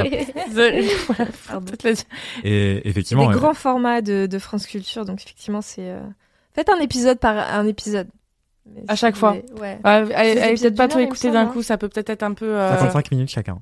Quatre fois une heure, ouais. J'avais Ah ouais, non, ça va peut-être trigger. ça. Allez-y Voilà. doucement, Ouais, ouais, allez-y, écoutez-le. mollo. Enfin, il n'y a pas de moi, doute vais- sur l'objet en du. Sur l'objet du podcast, qui on va pas mentir, mais euh, c'est vraiment hyper, hyper intéressant. Ouais, c'est hyper intense, euh, mais je vous le recommande. euh. Ça, ça permet de mieux se rendre compte. Et euh, c'est justement, j'avais écouté ce podcast avant de lire De mon plein gré de Mathilde Forget, le livre. Et dans le podcast, quand elle racontait euh, les personnes qui témoignent dans le podcast, le dépôt de plainte, le procès verbal et tout, et ben, elle le raconte de manière verbale, donc euh, on s'imagine les hésitations, etc. D'accord? Mais en fait, quand tu quand je le lisais, ça m'a encore plus interpellé la façon dont les policiers et policières déformaient les propos de la personne euh, plaignante. Ouais, c'est plus choquant. Et ouais, parce que c'est écrit noir sur blanc en fait, et tu te Mhm. dis mais en fait c'est pas ce que je viens de dire. Pourquoi est-ce qu'il écrit ça? Eh ben, ça te saute aux yeux euh, quand c'est écrit. Donc voilà. J'aimerais bien aussi éclore euh, le sujet avec un truc que je voulais dire parce que tout à l'heure il y a quelqu'un qui avait dit dans le chat que c'était souvent plus haut le problème.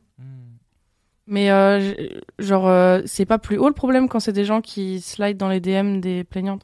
Enfin on peut on peut on peut Oui, blâmer, qu'on peut dire ce qu'on veut, on peut dire euh, non mais on comprend pas, mais c'est le système, mais c'est les gens au-dessus, euh, c'est c'est les N plus 1, machin, je sais pas C'est quoi. un- c'est- je pense que c'est un système qui permet que un flic qui a pris une plainte se dise ah elle est bonne je vais lui en- je vais prendre son numéro de téléphone et lui envoyer un SMS. Ah ouais, mais on trouve toujours En des excuses. Mais c'est non, c'est pas, Euh, non, c'est non, pas non, une mais pas toi, euh. Mm, Bien sûr. Non, non, mais c'est, c'est, je, je pense qu'il faut regarder le système pour dire comment des mecs se sentent autorisés à le faire.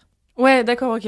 OK, OK. C'est ça. Et c'est pas du tout une excuse. Genre, les pauvres petits choux, le système est comme ça. Ils ne font que, euh, tu vois, c'est pas Mm. du tout leur trouver une excuse. C'est juste, en fait, je pense que la plupart des mecs qui voient ça, enfin, je pense que certains s'arrangent en se disant, ils voient pas le problème. Il y en a qui écrivent, j'espère que ça vous gêne pas quand ils se rendent compte que c'est un peu border, Ouais, ouais, parce que pour eux, c'est juste pas horrible. Eh, Ils ont violé personne. Oui, pour Ils eux, ont c'est juste envoyé un Ils ont juste envoyé un message, C'est ouais. ok, et c'est pas grave en vrai. De façon respectueuse. Bah, et, et au pire, euh, tu dis non, pas intéressé, et il passe à autre chose en vrai. Ouais. Enfin, c'est ça. Et en fait, c'est ça aussi, c'est que c'est un truc tellement banal que je pense que eux se rendent Pas plus con. ou moins compte. J'ai pas non plus envie de dire qu'ils se rendent pas compte parce qu'en vrai, euh, enfin, on vit dans Ils le même monde, que- quoi. Tu vois, je pense qu'ils savent des trucs, mais mais euh, mais il y a ce truc quand même qu'on est on est dans une société qui permet que des flics se disent je peux le faire, j'ai le droit de le faire. Et, là- c'est pas grave. Il y a que pas ça soit en fait. que ça soit les messages qu'ils envoient ou euh, les refus de dépôt de plainte. hein.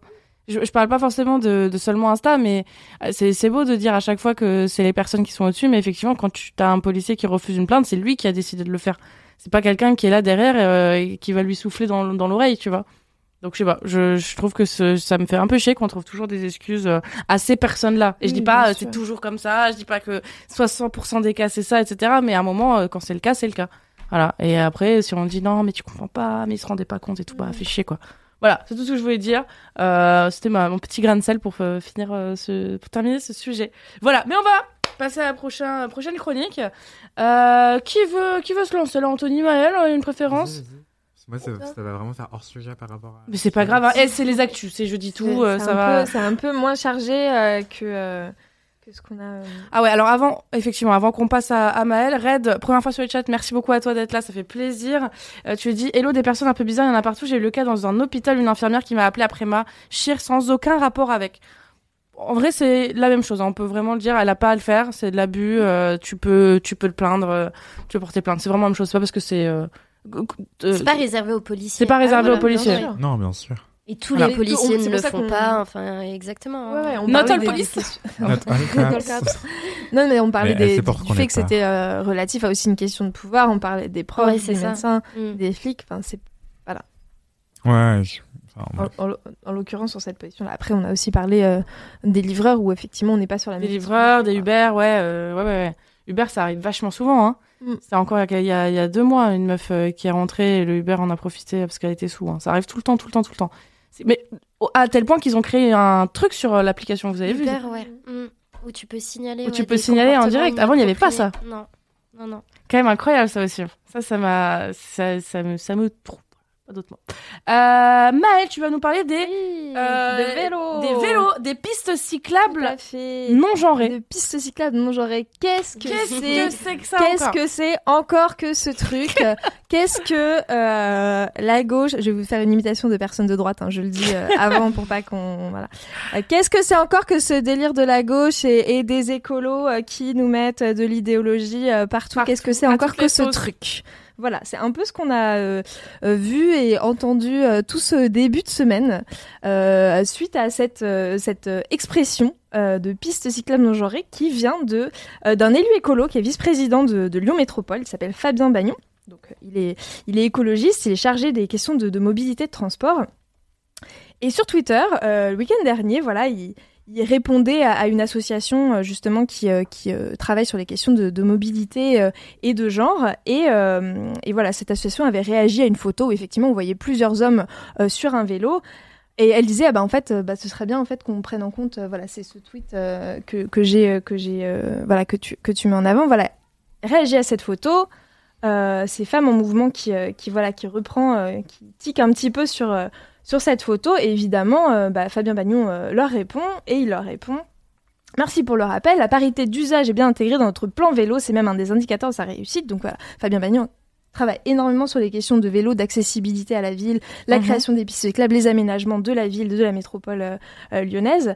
Et donc voilà, il, euh, il, euh, il évoque ceci et il termine euh, dimanche en mentionnant justement euh, la communauté de femmes à vélo euh, Beyond My Bike qui, qui participe aux réunions techniques avec les équipes de voie lyonnaise pour concevoir des pistes non genrées et donc inclusives. Inclusive. Voilà, donc il, il a cette expression euh, qu'on pourrait qualifier d'expression malheureuse? Est-ce qu'on peut vraiment parler de pistes non genrées mais évidemment, cette euh, expression euh, est devenue une énorme polémique sur Twitter, comme Twitter en a le secret, évidemment. C'est Twitter. Car tout de suite, on s'est dit, mon Dieu, mais de quoi on parle maintenant? On va Bah, faire même des moi, hein, j'ai été pistes surprise. non genrées. Moi, évidemment, on me dit piste non genrée, je vais tout de suite imaginer une piste avec euh, euh, des symboles euh, masculins, féminins, Ouais. comme on voit sur les toilettes, ou alors, euh, voilà, un homme coupé Ah, en clair. deux, une femme coupée en deux, histoire de dire, oh là là, donc des trucs hyper genre de binaires, vas, hyper. euh, hein Ah bah, quel genre de mais- toilette moi, je- veux.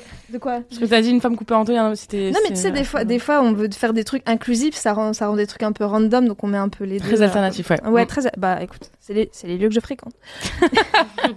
Dans un autre épisode. Mais, euh, mais en tout cas, voilà, euh, évidemment, ça crée beaucoup de réactions, évidemment, beaucoup de réactions outrées qui sont, euh, euh, voilà, qui sont euh, évidemment souvent l'apanage de la droite, pas que, hein, mais en tout cas, voilà, qui disent Mon Dieu, mais qu'est-ce que raconte Fabien Bagnon Qu'est-ce que c'est que cette idée? Alors, justement, moi, je voulais un peu me demander bah, de quoi parle-t-on quand on parle de pistes cyclables non genrées Qu'est-ce que ça veut dire? Au final, ça veut pas dire grand-chose. Ça veut surtout parler, voilà, et c'est Fabien Bagnon lui-même qui l'a dit, vu qu'il a répondu à différents tweets suite à suite à voilà cette expression malheureuse. Ouais. Euh, Qu'est-ce que ça veut dire une, une piste cyclable non genrée? Ça veut dire surtout la réflexion, l'aménagement non genré.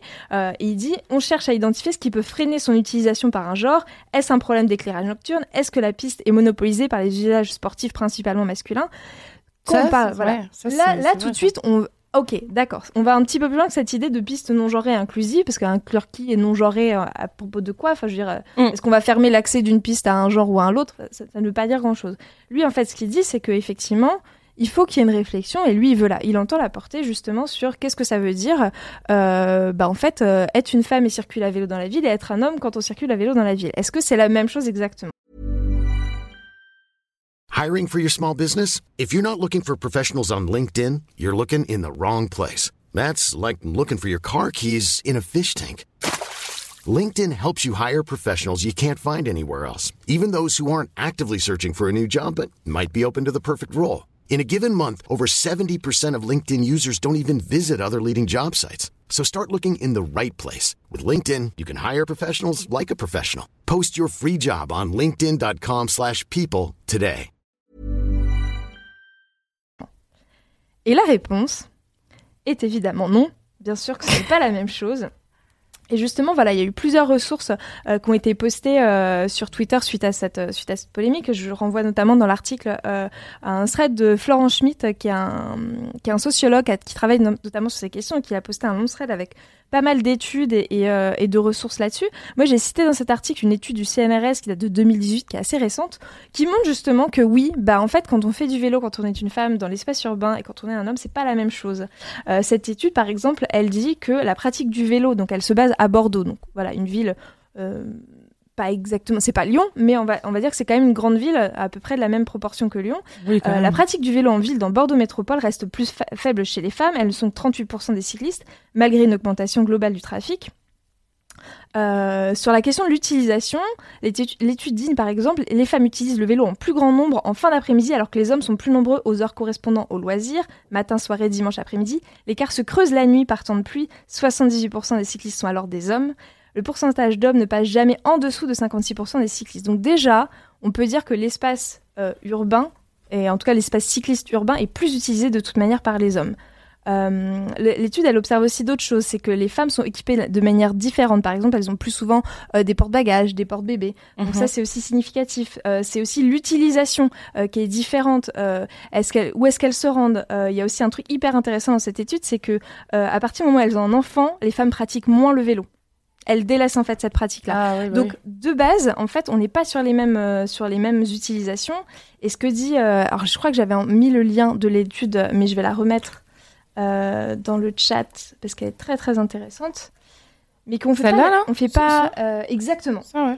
Euh, je vous invite à la lire parce que euh, il y a aussi la question de euh, quand on est un homme et une femme, on fait pas les vé- du vélo pour les mêmes raisons. Par exemple, ce que montre l'étude, c'est que les femmes ont fait du vélo bah, pour être plus autonomes, pour éviter la promiscuité des transports en commun, par exemple. Et on sait que les transports en commun, ça peut être aussi des lieux d'agression. Mhm. Donc en fait, on, on pense pas. on- les, les buts du vélo et du déplacement à vélo et du transport à vélo ne, ne sont pas les mêmes en fait quand on a un homme et une femme. Donc là-dessus, voilà, c'est une première base pour se dire, ok, ben en fait, c'est pas la même chose. D'où cette idée de oui, réfléchissons à aménager différemment, euh, aménager différemment bah, l'espace urbain. Et euh, ce que dit euh, cette étude, enfin, c'est que euh, les femmes, elles préconisent des pistes cyclables en site propre. On parlait de pistes cyclables. Ah bah voilà. Elles préconisent des, des pistes cyclables en site propre et éclairé, des arceaux, des garages à vélo au domicile, à l'école, au travail, de la signalétique, des aides financières pour les vélos électriques. Donc voilà, ça peut être une piste par exemple pour réfléchir à une manière différente d'envisager euh, d'envisager les choses et ne pas se braquer sur euh, cette histoire de piste cyclable Non genrée. non genrée Ouais, le mot est très mal choisi. hein, voilà, ça, et c'est marrant parce que Fabien Bagnon, bah, en fait, euh, le, le, euh, ses motivations étaient très nobles et en fait, tout le monde s'est engouffré dans la brèche à cause d'une expression malheureuse. Lui, il la regrette beaucoup. Il a même dit c'est la première et dernière fois que je l'emploie.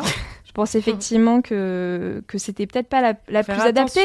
C'était peut-être pas la plus adaptée, mais en même temps, euh, c'était pas non plus dramatique. Et on sait, et c'est là-dessus un petit peu que je conclus cet article, c'est que euh, on sait très bien que depuis que depuis 2020, où il y a plusieurs grandes villes en France qui sont dirigées par des mairies écologistes.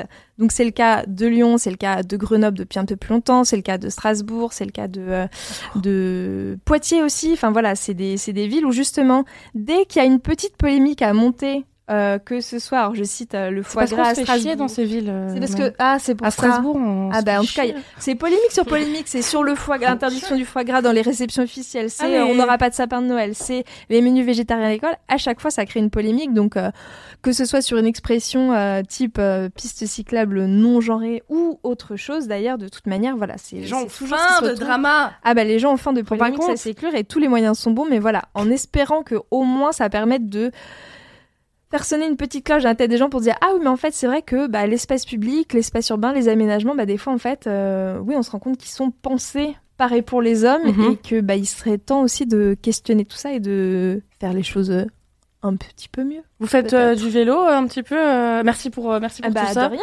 Tu fais du vélo toi, Maëlle? Pas du tout. Alors Pas pas, du tout tout. Moi je suis j'aime j'aime bien faire du j'en fais très très peu euh, à la campagne, je pense que je suis pas montée sur un vélo depuis 10 ans. Ouais. Un peu moins, allez. Mais, euh, mais alors, en ville, je, je suis trop, j'ai trop peur de me prendre un bus. peur vraiment. La ah ouais, peur ouais. de- Je sais qu'il y a plein d'amé... Enfin, voilà, que ça s'est largement amélioré, mais Ah, c'est la que... jungle. Ouais, c'est un peu la jungle. Et c'est vrai que je me sens pas du tout à l'aise et j'ai pas envie d'être un danger pour les autres comme pour moi. Donc, Ouais. je sais que si je devais faire du vélo, je pense que. hum, Je sais qu'il y, a des, hum, il y a des cours pour faire du vélo en ville et je pense que si Il vraiment je devais cours pour faire du vélo en ville? Ouais, pour euh, apprivoiser le vélo et mieux circuler à vélo. Et euh, bah, je sais que par exemple, pas très très loin de chez moi, du côté de, de la Villette, euh, certains samedi matin, il y a des, euh, il y a une grande esplanade à côté du Zénith et je sais qu'il y a des gens qui prennent des cours. Mhm. Euh, Il y a des enfants, mais il y a aussi des, des personnes un peu plus âgées euh, qui voilà, qui veulent juste euh, bah, apprendre à être bien sur, et à- bien à l'aise sur Ah, un vélo au lieu de se effrayant, hein. lancer au milieu de. Enfin, je veux dire, là, on est à Strasbourg-Saint-Denis. euh, Enfin, même traverser à pied, c'est une galère, pas. L'angoisse, l'angoisse. Donc, euh, donc ouais, moi je comprends carrément. Et je me dis, bah en fait, si je devais me lancer à vélo, je pense que je passerais par là. Alors ça peut peut-être paraître très gamin, mais en fait, Ah La non, sécurité avant tout, Moi, je, je, je comprends complètement. Je conduis euh, pas mal et euh, enfin pas mal. J'évite parce que c'est pas écologique, mais j'avoue que je conduis parfois de temps en temps sur Paris, Mhm. dans Paris, et genre euh, les vélos, moi, je, je, je suis admirative parce que moi, je suis protégée. J'ai quand même une voiture autour de moi. Les vélos, j'en vois, ils font des dingueries.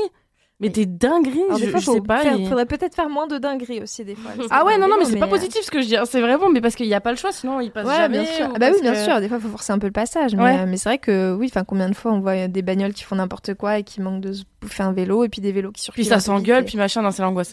Est-ce que vous faites du vélo dans le chat euh, euh, régulièrement ou pas? Marie, euh, pareil, Je suis fais? d'accord euh, ouais, avec ton idée. euh, moi, j'ai eu ma période où vraiment j'adorais euh, faire du vélib et essayer de tout faire en vélib. Et sauf bah, que contrairement à mes, euh, à mes amis de sexe masculin, le soir, je ne me voyais pas rentrer toute seule Ouais. en vélo. Parce que bah ouais, c'était mal éclairé, que c'était euh, que c'était dangereux, que je suis peut-être moins, moins visible aussi. Enfin, ouais, sur ça, je me, je me retrouve vraiment, ouais. Mmh. Sur euh, ce qu'il vient Ouais, de dire, tu, tu l'as Ouais, vu sur ça ce que disait euh, Ouais, Maëlle, t'a- t'avais vraiment un sentiment d'insécurité hyper Et puis tu voyais, euh, on allait prendre un verre avec tous mes potes et tout, et puis vraiment, bah, les, les mecs, ça les dérangeait pas de repartir en vélo, sauf que bah, moi, je me disais, ah bah non, euh, je veux pas être en sécurité, ouais, Ouais. Je, je préfère limite prendre Tu le métro. vraiment la question, ou, euh, ouais, je me posais Ah, vraiment la question. Et tu vois, en sécurité, bah, au, au niveau ouais, des éclairages, que ça soit aussi le fait bah, euh, du harcèlement, enfin, Mmh. plein de choses quoi qui rentraient en compte et qui me m'empêchaient de finalement de de rentabiliser mon, mon abonnement Vélib le soir quoi. Mmh. Ah, Alors que t'aimes bah, bien ça- faire du vélo du coup. J'aimais bien et du coup bah, j'ai arrêté parce qu'au final je me suis dit bah ça sert à rien que je prenne l'extension alors que au final je suis plus à l'aise euh, dans le métro limite euh, dans les grandes lignes. Mais euh, ouais. Les gens ils se rendent pas compte de ça. hein. Bah oui, mais c'est toujours euh, changer nos comportements pour. euh, Et même en pleine et, euh, journée, tu vois, j'y ouais. pensais là. Ah, c'était euh, déjà arrivé, ouais. Euh, des fois, j'aimais bien faire des, des balades là, en, en Vélib le dimanche parce que bah, depuis que les quais ont été aménagés, c'est quand même assez sympa. Et ben, sauf que je me suis fait euh, plusieurs fois peur et notamment euh, un, un mec qui, t'a- qui m'était rentré dedans mais de pleine vitesse alors que Mhm. j'étais sur la piste cyclable qui m'avait fait mal et à me dire bah ouais. Finalement, ils vont à toute blinde, ils font pas attention et euh, et voilà, ces ces jours de week-end où il y a du monde, non, je au final Ouais, j'ai arrêté quoi. Ah, je ouais. comprends. Ouais, Anthony coup, euh, Ouais, non, ce que j'allais dire, c'est que toutes mes potes qui font du vélo à, à Paris, eh ben, elles me racontent aussi à quel point elles se sentent beaucoup plus vulnérables à, au harcèlement de rue aussi. Vulnérable, c'est intéressant comme euh, C'est adjectif. ça. que quand t'es en voiture, bah, c'est plus difficile de te faire baisser la fenêtre pour, euh, si un mec qui veut te draguer abusivement à un feu rouge, bah, le temps que tu baisses, tu peux ne pas baisser ta fenêtre, en fait, et il aura beau taper dessus, euh, t'es relativement protégé, alors que quand t'es en vélo et que tu t'arrêtes à un feu rouge, bah, on peut t'emmerder beaucoup plus, en fait. Donc, euh, c'est horrible, mais les mecs en profitent encore une fois, encore et toujours les mecs. Et, euh, et du coup, ouais, c'est des questions qu'elle euh, se pose énormément. Et moi, non, j'ai fait un peu de vélo, euh, quand j'étais avec mon ex qui circulait beaucoup à vélo dans Paris, mais seul, je n'osais pas trop, Ouais. euh, à cause des, de ma propre imprudence, je pense, et, et des voitures aussi qui conduisent très très Mhm. mal à Paris. Mais sinon, je fais du patin à roulettes dans Paris. Mm. Et, Ah oui, c'est vrai. Beaucoup de patins à roulettes, surtout les midis. Et je suis Pourquoi surtout les midis? En fait, parce que le matin, j'ose pas trop, il y a vraiment beaucoup de trafic. Ouais. Le soir, même chose, c'est les heures de pointe. Ah, alors qu'à c'est midi, juste, je peux me rendre au bureau euh, sans qu'il y ait trop trop de monde sur la route et c'est ok quoi. D'accord. Parce que du coup, tu vas sur la piste cyclable? Justement, ce que j'allais dire, c'est que je fais les trois, c'est que je fais euh, la piste cyclable de préférence. Ouais. Parfois, il y en a pas, du coup, je vais sur la route. Ouais. Et quand il y a trop de voitures, du coup, je passe sur le trottoir. Et en fait, c'est assez facile de passer de l'un à l'autre en, en patin à Mhm. roulette, de changer de niveau et de voie. Il n'y a pas tu de prends pas trop de piste place, euh, quoi. patin, donc. euh, Il y a pas de piste patin, tu- mais d'un point de vue, d'après le code de la route, t'es censé être sur la, sur la route. sur la route, pas sur la piste cyclable ni sur le trottoir. Je suis sûre que tu portes même pas de casque. Vas-y. Porter un casque. Il veut, il veut. Ah là là, faites ce que je dis, ne pas ce que se fait. Hein. Ouais, super. Ah, bon. Ah, ça me ferait trop peur en vrai. Je sais pas, t'as un courage de faire ça ouf. Oh là là, incroyable. Euh, Qu'est-ce qu'on peut faire alors euh, Là dans le chat, qu'est-ce que ça dit? Les vélos en France seraient très récents. Si on regarde des pays où le vélo a un moyen de locomotion plus répandu depuis plus longtemps, les stats sont radicalement différentes. Les Pays-Bas par exemple, où leur urbanisme a même changé pour permettre ce développement. Le Danemark aussi. Mais oui, c'est des choix, hein, ça se fait pas tout seul. Hein, c'est il faut qu'il y ait des aménagements, c'est des politiques publiques, donc euh, ouais, très clairement. mais- c'est beaucoup mieux organisé. Moi, j'avais Ouais. vécu deux mois à Amsterdam et euh, en fait, euh, là-bas, c'est dans la culture. Ouais. Enfin, c'est dans le quotidien. Toutes les familles, des, des familles entières. hein. Il y Ouais. avait des mamans, elles avaient trois gosses sur leur vélo pour les amener à l'école. Enfin, c'est, mais c'est inscrit, c'est réglementé. Enfin, tu, bon, même si ça fait peur et qu'on sait qu'il y a quand même beaucoup de morts euh, dans les canaux à Amsterdam. Ah ouais. euh, ouais, beaucoup de vélos euh, retrouvés. Comment t'as plombé en euh, 10 secondes hein Ouais, Je suis en mode, ah, de merde, ah, avec c'est gosses, mais en fait, il y a quand morts. même beaucoup de morts. ouais, il y a quand même. euh, Euh, mais ce que j'allais dire aussi, c'est que hum, tu parlais tout à l'heure des chiffres de des pourcentages des femmes versus les hommes sur les Mhm. pistes cyclables, mais en fait, euh, t'as, à un moment t'as dit l'espace cyclable et juste avant t'as dit euh, l'espace public, mais c'est ça. Ce que j'allais dire, c'est que de toute manière, en, de façon générale, il y a Oui, plus d'hommes que de femmes dans l'espace public. Oui, complètement. Enfin, Enfin, c'est c'est pas, enfin, c'est un, une des composantes de l'espace public euh, qui concerne effectivement le vélo, des aménagements, etc. Enfin, et euh, oui, de toute manière, c'est juste le, le reflet. Enfin, pas, ça peut pas s'inverser sur une seule composante. de Non, bien façon. sûr, effectivement, et c'est gravissime. Enfin, c'est que pour les femmes, on avait ce souci-là aussi avec les pauses cigarettes dans la rédaction, c'est que une femme qui attend sur un trottoir sale, euh, elle est Oh, beaucoup plus euh. Mm. embêtée et, et soit prise pour euh, une travailleuse du sexe, soit Mm. euh, juste le harcèlement de rue euh, quotidien et banal. Euh, alors qu'un homme a le droit d'attendre quelque part euh, sans qu'on vienne l'embêter. euh. Mais c'est des petits trucs comme ça du quotidien où les gens, ils juste euh, après quand on en parle sur Twitter, ils viennent dire qu'on qu'on chiale. Ça c'est le genre de truc aussi où juste en parler à quelqu'un et tout, c'est oh qu'est-ce qu'il y a encore? Voilà, Qu'est-ce qu'il y a? Tu peux pas attendre, tu peux pas fumer ta clope. juste en Tu fait. peux pas, une tu meuf peux qui va dire non moi ça m'est jamais arrivé du coup ça n'existe pas.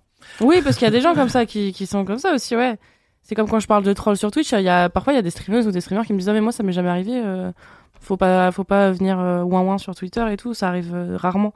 C'est là, Oui, c'est pas parce que fait- en fait c'est parce que je te dis en fait euh, je te dis que moi je peux me faire harceler, je je dis pas que toi tu te fais Mhm. harceler. Oui, non, mais c'est c'est aussi euh, des questions structurelles en fait. C'est que de façon générale, les femmes sont beaucoup plus euh, subissent beaucoup plus de harcèlement de rue Ouais ouais. que les hommes, et, et c'est une réalité en fait. C'est un fait, c'est pas une opinion individuelle. Et, Léna Et- dans le chat a raison. Mine de rien, il y a toujours un mec qui a pas de clope qui traîne là, c'est fou. Mais les mecs qui n'ont plus de clope, les pauvres, ils sont tous ici. Bol. Hmm. Les pauvres ils fument trop vite. Et, euh, et voilà. Et pour les femmes, l'espace public, c'est un espace de, de circulation d'un point A à un point B, mais ça peut jamais être un espace euh, où te poser. euh, tu, il y a un Mm. truc qui me fascine, c'est genre de dès qu'il y a un endroit où tu peux t'asseoir, il y a toujours des mecs seuls. Genre un mec tout seul qui est assis. Oui, qui juste qui est assis, c'est un PNJ, il est là. Ouais, pas, euh, genre, il y a pas forcément de banc, hein, parfois, genre, ils sont posés euh, sur un plot ou quoi, mais t'as rarement, rarement, rarement des femmes seules quelque part, posées, genre. Ouais. Parce qu'elles peuvent pas, en fait, elles sont tout le temps l'objet de prédation de la part des Mm. hommes, enfin, c'est systémique. Tu peux pas te mettre au milieu de quelque part en fait quand t'es une meuf. Non, Faut que tu te mettes sur le côté. genre, Toujours, tu, mais t'es habitué en fait. T'es juste Ouais. habitué. tu vas à Place de la République, il y, y a 50 mecs Mm, mm. assis les uns, sans tu- se parler, en En plus, fait, ils tu, en fait, pas, tu tu te ranges, tu te ranges toujours sur les bords parce que Ouais. c'est plus sécurisant. Ouais. Oui, ça c'est vrai. Euh, à propos du coup de cet article, euh, Maëlle, comment conclure euh, là-dessus? Euh, Qu'est-ce que euh, Fabien Bagnon fait? Comment on peut soutenir? Qu'est-ce qu'on fait? Bah, euh, bah, votez écolo déjà. Non mais Euh, C'est bien, Faites ce que vous voulez. euh, faites, faites absolument ce que vous voulez. Je n'incite rien à personne à faire euh, quoi. si, quoi je les incite à pas aller témoigner en fait quand il y a la... Je ne remets pas une blague, c'est blague, c'est une blague, pardon. Mais euh, bah non, mais je pense que c'est une, c'est une espèce de petite polémique euh.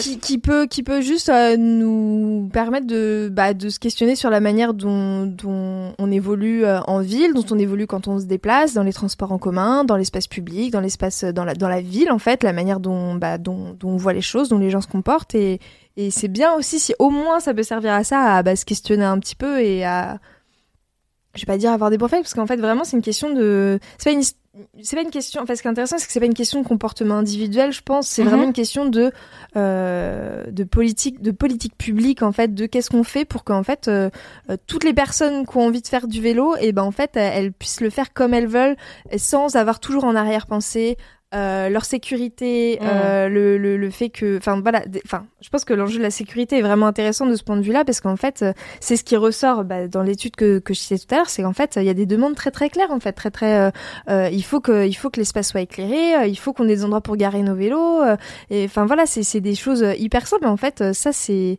ça c'est les villes, c'est les collectivités qui les mettent en place en fait.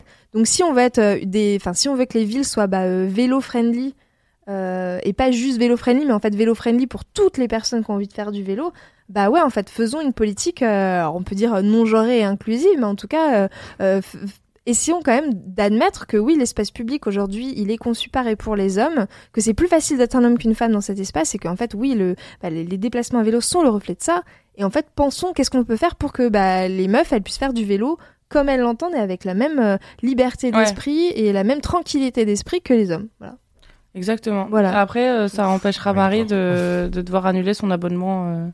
Vélib, ouais. Vélib, Parce que ça, ça fait chier. Bah ouais, non mais tu vois, ben voilà, mais, c'est un super exemple. Genre en fait, Ouais. bah, j'étais pas à l'aise, bah du coup j'ai renoncé à, je renonce à faire du vélo. Exactement. Tu renonces Ouais. à ta liberté de faire du vélo, c'est quand même con, tu vois. Ouais. Enfin, c'est que c'est pas con, c'est pas. Non, mais con, même c'est- moi, c'est pas- dommage en fait, tu vois, c'est à ce moi-même.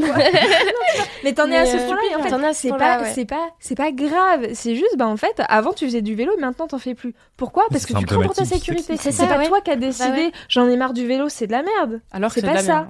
C'est de la merde parce que je vais me faire, je vais me faire emmerder par des connards, tu vois. Exactement. Euh, merci, merci beaucoup Bah, euh, merci Maëlle pour tout ça. Je vais lire un Ah petit bah, peu le chat. Euh, oui, mais pas que la parité aussi homme-femme pour reprendre la stat mise en avant. Je pense que les mentalités doivent évoluer. Ah oui, ça, ça, c'était un sujet de, du coup des, ça, de Amsterdam, global, des, des Pays-Bas. Ouais, oui. Euh, en tout cas, je trouve les questions soulevées très intéressantes parce que ce n'est clairement pas quelque chose que j'aurais pu ne serait-ce qu'imaginer. Ouais, bah pareil, quand j'ai vu le sujet de l'article, j'ai fait... Oh là, qu'elle raconte qu'elle ouais. Euh, alors, le fait qu'il y ait polémique autour, si ça peut permettre de prendre... euh, de faire prendre conscience à quelques-uns qu'il y a effectivement des choses sur lesquelles réfléchir et agir, ce serait déjà pas mal. La mathématicienne, et suivez, je dis tout. À un moment, que je voulais que je dise. Ouais. Euh, pas sûr que ce soit possible dans un futur proche, même moins proche MDR. Ah mais écoute, euh, si faut pas être défaitiste, faut, faut on Ça avance, communique ça dessus va dans et ça bon avancerait. sens. Voilà. Ça avancerait. Mais ça me fascine qu'on en soit à... Enfin, de toute façon, c'est révélateur de tout un système, hein, mais à vouloir euh, faire plein d'aménagements publics, urbains, euh, pour euh, favoriser que les Oui. femmes puissent circuler. Alors qu'en fait, le problème, c'est les hommes, wesh. Ouais, mais comme Euh. les, les rames de métro là, il y avait pas un bail. Ouais, genre faire un euh, wagon non genre, un ah wagon euh, oui. femme only. euh, Ouais. enfin, oui, c'est ça, t'en t'en viens à faire ce genre de truc. Enfin, Alors qu'en Ah, fait, euh, fatigue, wesh, éduquer vos fils, wesh. Ouais, c'est ça, c'est ouais, ouais, non, éduquer juste, éduquer juste vos fils, et ça n'arrivera pas. Puis surtout que c'est les mêmes personnes qui se qui se plaignent qu'il y ait cette possibilité de de rame euh, non genrée. C'est les mêmes qui harcèlent, ils se disent bah les, les extrémistes, la féministe, machin et tout, elles veulent quoi, machin, mais alors que c'est eux qui provoquent le qui provoquent la vous chose. voulez vraiment savoir ce qu'on veut? Vous voulez vraiment savoir? Vous êtes sûr que vous voulez? Non, on Euh, n'a je pas le droit pas de dire savoir. des choses illégales. Euh, ouais, non, bah merci beaucoup, Maëlle. Merci Maëlle. Merci à Le vous. dernier, du coup, dernier article euh, euh, de bah, de la de la journée, ça sera du coup Anthony qui va nous parler. Alors, j'avoue, je dis shine parce qu'il y a écris E I N. Alors ça se dit shine. Moi aussi. Un petit tiré, Mais- un petit tiré. Pourquoi ça Non, se dit point. du coup Bah, et en plus, ça fait chi. Moi, j'ai appris ça ici. Hein. Mais oui, Bah, moi aussi. She is in. She in. Elle est à la mode, tu vois. She, c'est elle. Ah, Dedans. she's in. Ouais, mais il y a littéralement écrit shine. Je suis d'accord. Shine. Ouais. Ouais. Non, peut-être que vous avez raison, hein, j'en sais rien, Non, moi. non, je- non, Non, t'as She raison. Pour moi, ça fait euh, sens. allemand se LV2, dise Shein, désolé. tu vois. Ja, shine. Also ich kann Deutsch sprechen, das kein Oh. shine. J'adore. Non, et puis c'est chinois, donc ça fait Chine aussi. vois. is the new Ça fait chocolat. Je crois que c'est parce que c'est chinois. Parce que si c'est un Non, truc je chinois. dis pas que c'est parce que c'est chinois, mais je dis juste que ça fait encore plus sens, vu que c'est une marque chinoise, que ça se dit Chine et pas Ch- Ah oui, pour Shine. faire, euh, Mm, mm. oui. Il y a Inès qui dit Anthony, on a des restes pour toi. C'est le truc. Inès, c'est pas la peine de ma fille dans le chat, ouais. Un peu de respect. Waouh. Incroyable. Ouais, c'est Chine du coup. Alors, ok. il faut savoir que je suis la poubelle de table de toute la rédaction. Donc, euh, j'ai un appétit de d'ogre. Ah non, mais alors ça, on peut pas me tester là-dessus. par Enfin, non, contre, j'ai même pas beaucoup d'appétit. Je, je supporte pas le Tu gâchis. finis les assiettes. Et j'adore euh, le sentiment de satisfaction que me procure de finir quelque chose. Ouais. Ok. Ah bah alors là, je comprends totalement. Oh là là, moi je laisse jamais une assiette vide. Pour ça, j'ai pris 25 kilos en deux ans. Bah. Non mais je comprends. ouais. Et puis j'aime pas le gâchis non plus. C'est vrai que. ouais. ouais, pas Mais effectivement, euh, genre, il y a des gens, leur passion dans la vie, c'est laisser un cookie ou un gâteau. Non, ou mais non, faut pas Ah, faire ça. pas. Une Ouais, portion de truc ouais. ou un tout petit bout dans le Tupperware ou je sais Ah pas si, quoi. ça m'arrive en fait. Je fais Mais non, non, mais en mais fait, tu- si, je sais que ça m'arrive. Genre, moi, sur mon bureau.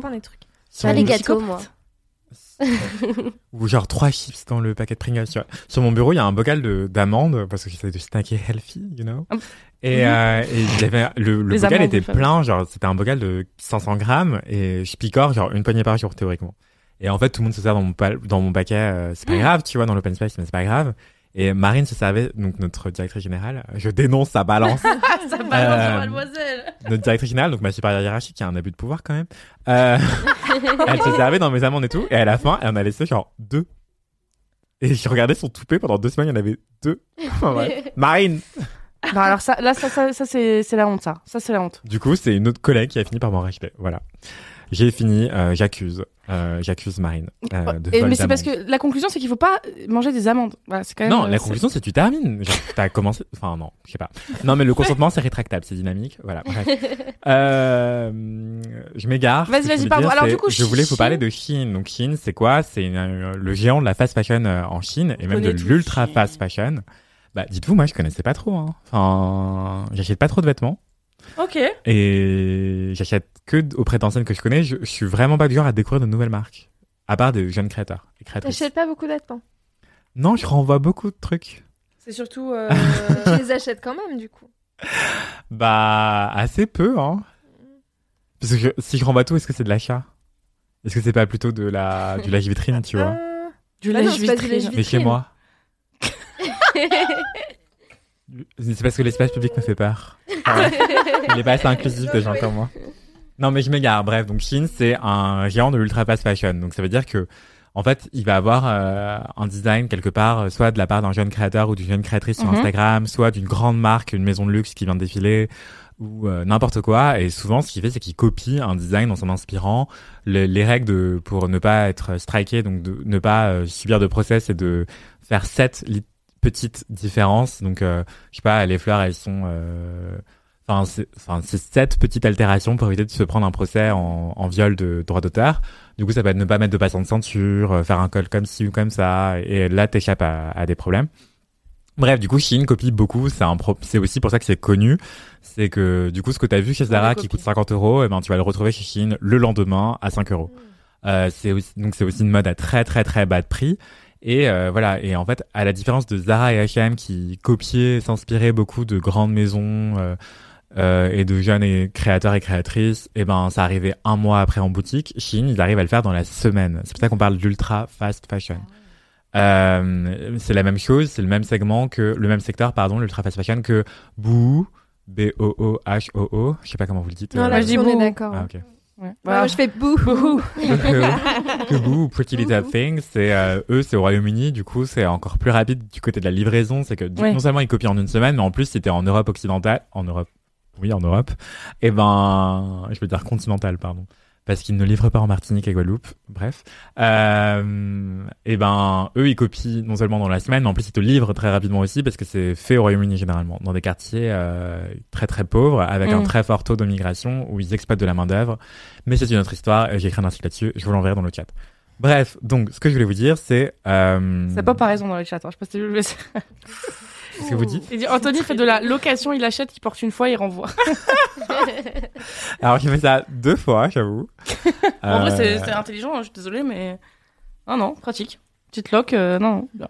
Hmm, bah, en gros, euh, du coup, Chine, donc ça, ça pèse aujourd'hui 100 milliards de dollars. C'est plus, ça, c'est aussi lourd que euh, H&M et Inditex réunis. H&M, le groupe H&M et Inditex, c'est le groupe qui détient Zara, Bershka, Pull&Bear, etc.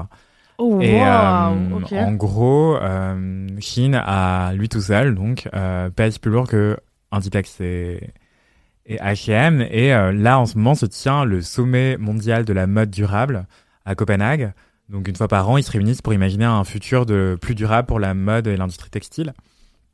Et euh, pendant ce sommet de la mode mondiale, en fait, Chine a annoncé un truc choc. Ils ont dit, euh, oui, nous, euh, en grands seigneurs que nous sommes, allons donner 15 millions de dollars aux décharges textiles au Ghana.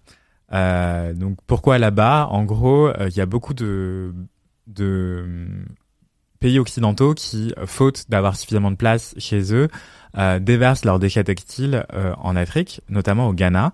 Et en fait, le Ghana n'a pas de décharge à proprement parler, c'est plutôt euh, des espaces inoccupés qui servent de décharge à ciel ouvert.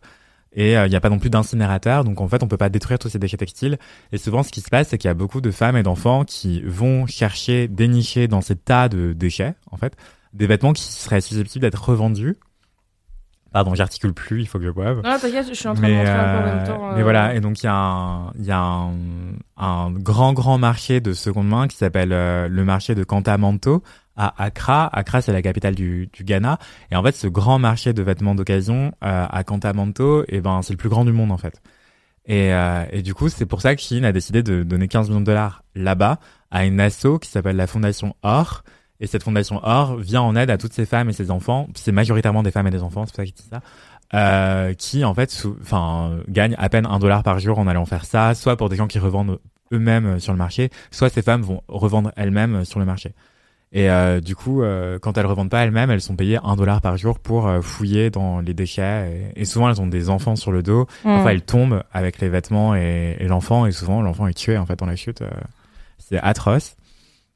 Et du coup, c'est ce qu'a raconté une porte-parole de la Fondation Or lors de ce sommet mondial de la mode à Copenhague. Elle disait oui, c'est génial parce que ça va nous permettre de venir en aide à ces, à ces personnes qui sont souvent des femmes et des enfants, etc. Et du coup, en fait, Chine ne s'est pas spécialement exprimé là-dessus. Euh, ils ont laissé la parole à cette euh, à cette femme, la directrice de la fondation Or. Elle s'appelle Liz Ricketts.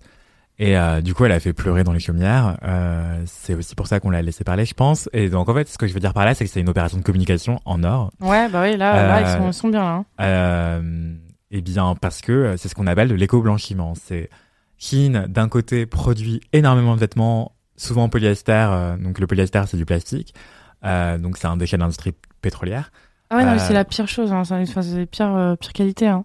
Ouais. Bah, tu peux faire du polyester de bonne qualité, mais ce n'est pas le cas de Chine. Et effectivement, c'est des, du coup, c'est très mal fini. Souvent, ça, ça s'effiloche. Du coup, c'est des déchets plastiques en fait qui que tu retrouves dans ta machine à laver, mais c'est ce que tu arrives à voir toi. Il y a aussi plein de déchets plastiques, des microplastiques que tu vois pas, qui finissent dans les eaux, les circuits des eaux et finissent dans la mer.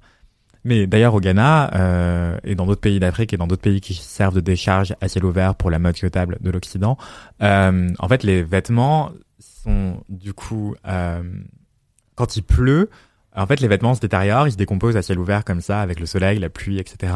Et du coup ça finit parfois dans les égouts, du coup ça se retrouve dans la mer et après c'est reversé sur les plages et ça se décompose là sur les plages. Mais même dans la mer, ça a le temps de lâcher plein de microplastiques et tout. Euh, et du coup d'abîmer la faune et la flore euh, terrestre et Oui. euh, aquatique. Du coup, c'est vraiment une catastrophe mondiale en fait. En fait, on Chine pointe du doigt et fait semblant de venir en, enfin vient en aide véritablement. Oui, c'est une bonne chose. Mais se tirent pas une balle dans le pied Euh, au hein Ghana, bah en fait, euh, tu vas m'expliquer pourquoi tu penses ça, mais juste avant. euh, Oui, pardon, pardon, je- je non, non, t'inquiète, t'inquiète. Mais euh, juste avant, ce que je voulais dire, c'est que en fait, Chine dit ah regardez, on va venir en aide à ces pauvres petits Africains euh, qui galèrent parce qu'ils n'arrivent pas à utiliser euh, le surplus de vêtements euh, parce qu'on est des acteurs engagés pour une mode plus responsable. Et à côté de ça, ils fabriquent énormément de vêtements euh, en polyester, mais c'est pas la faute que du polyester en vrai, mais c'est la masse, la quantité de vêtements et le rythme de production qui pose question en fait. C'est euh, une quantité astronomique et à tout petit prix, qui signifie que les gens qui les ont fabriqués étaient nécessairement mal payés. Et, euh, et aussi pour les consommateurs et consommatrices, ça donne l'impression que les vêtements sont jetables parce que quand ton haut il te coûte 5 euros, bah t'en achètes plein et tu te dis bon bah c'est pas grave si je le reporte pas, ça m'a coûté une bagatelle donc je vais en acheter en masse et euh, m'en débarrasser rapidement.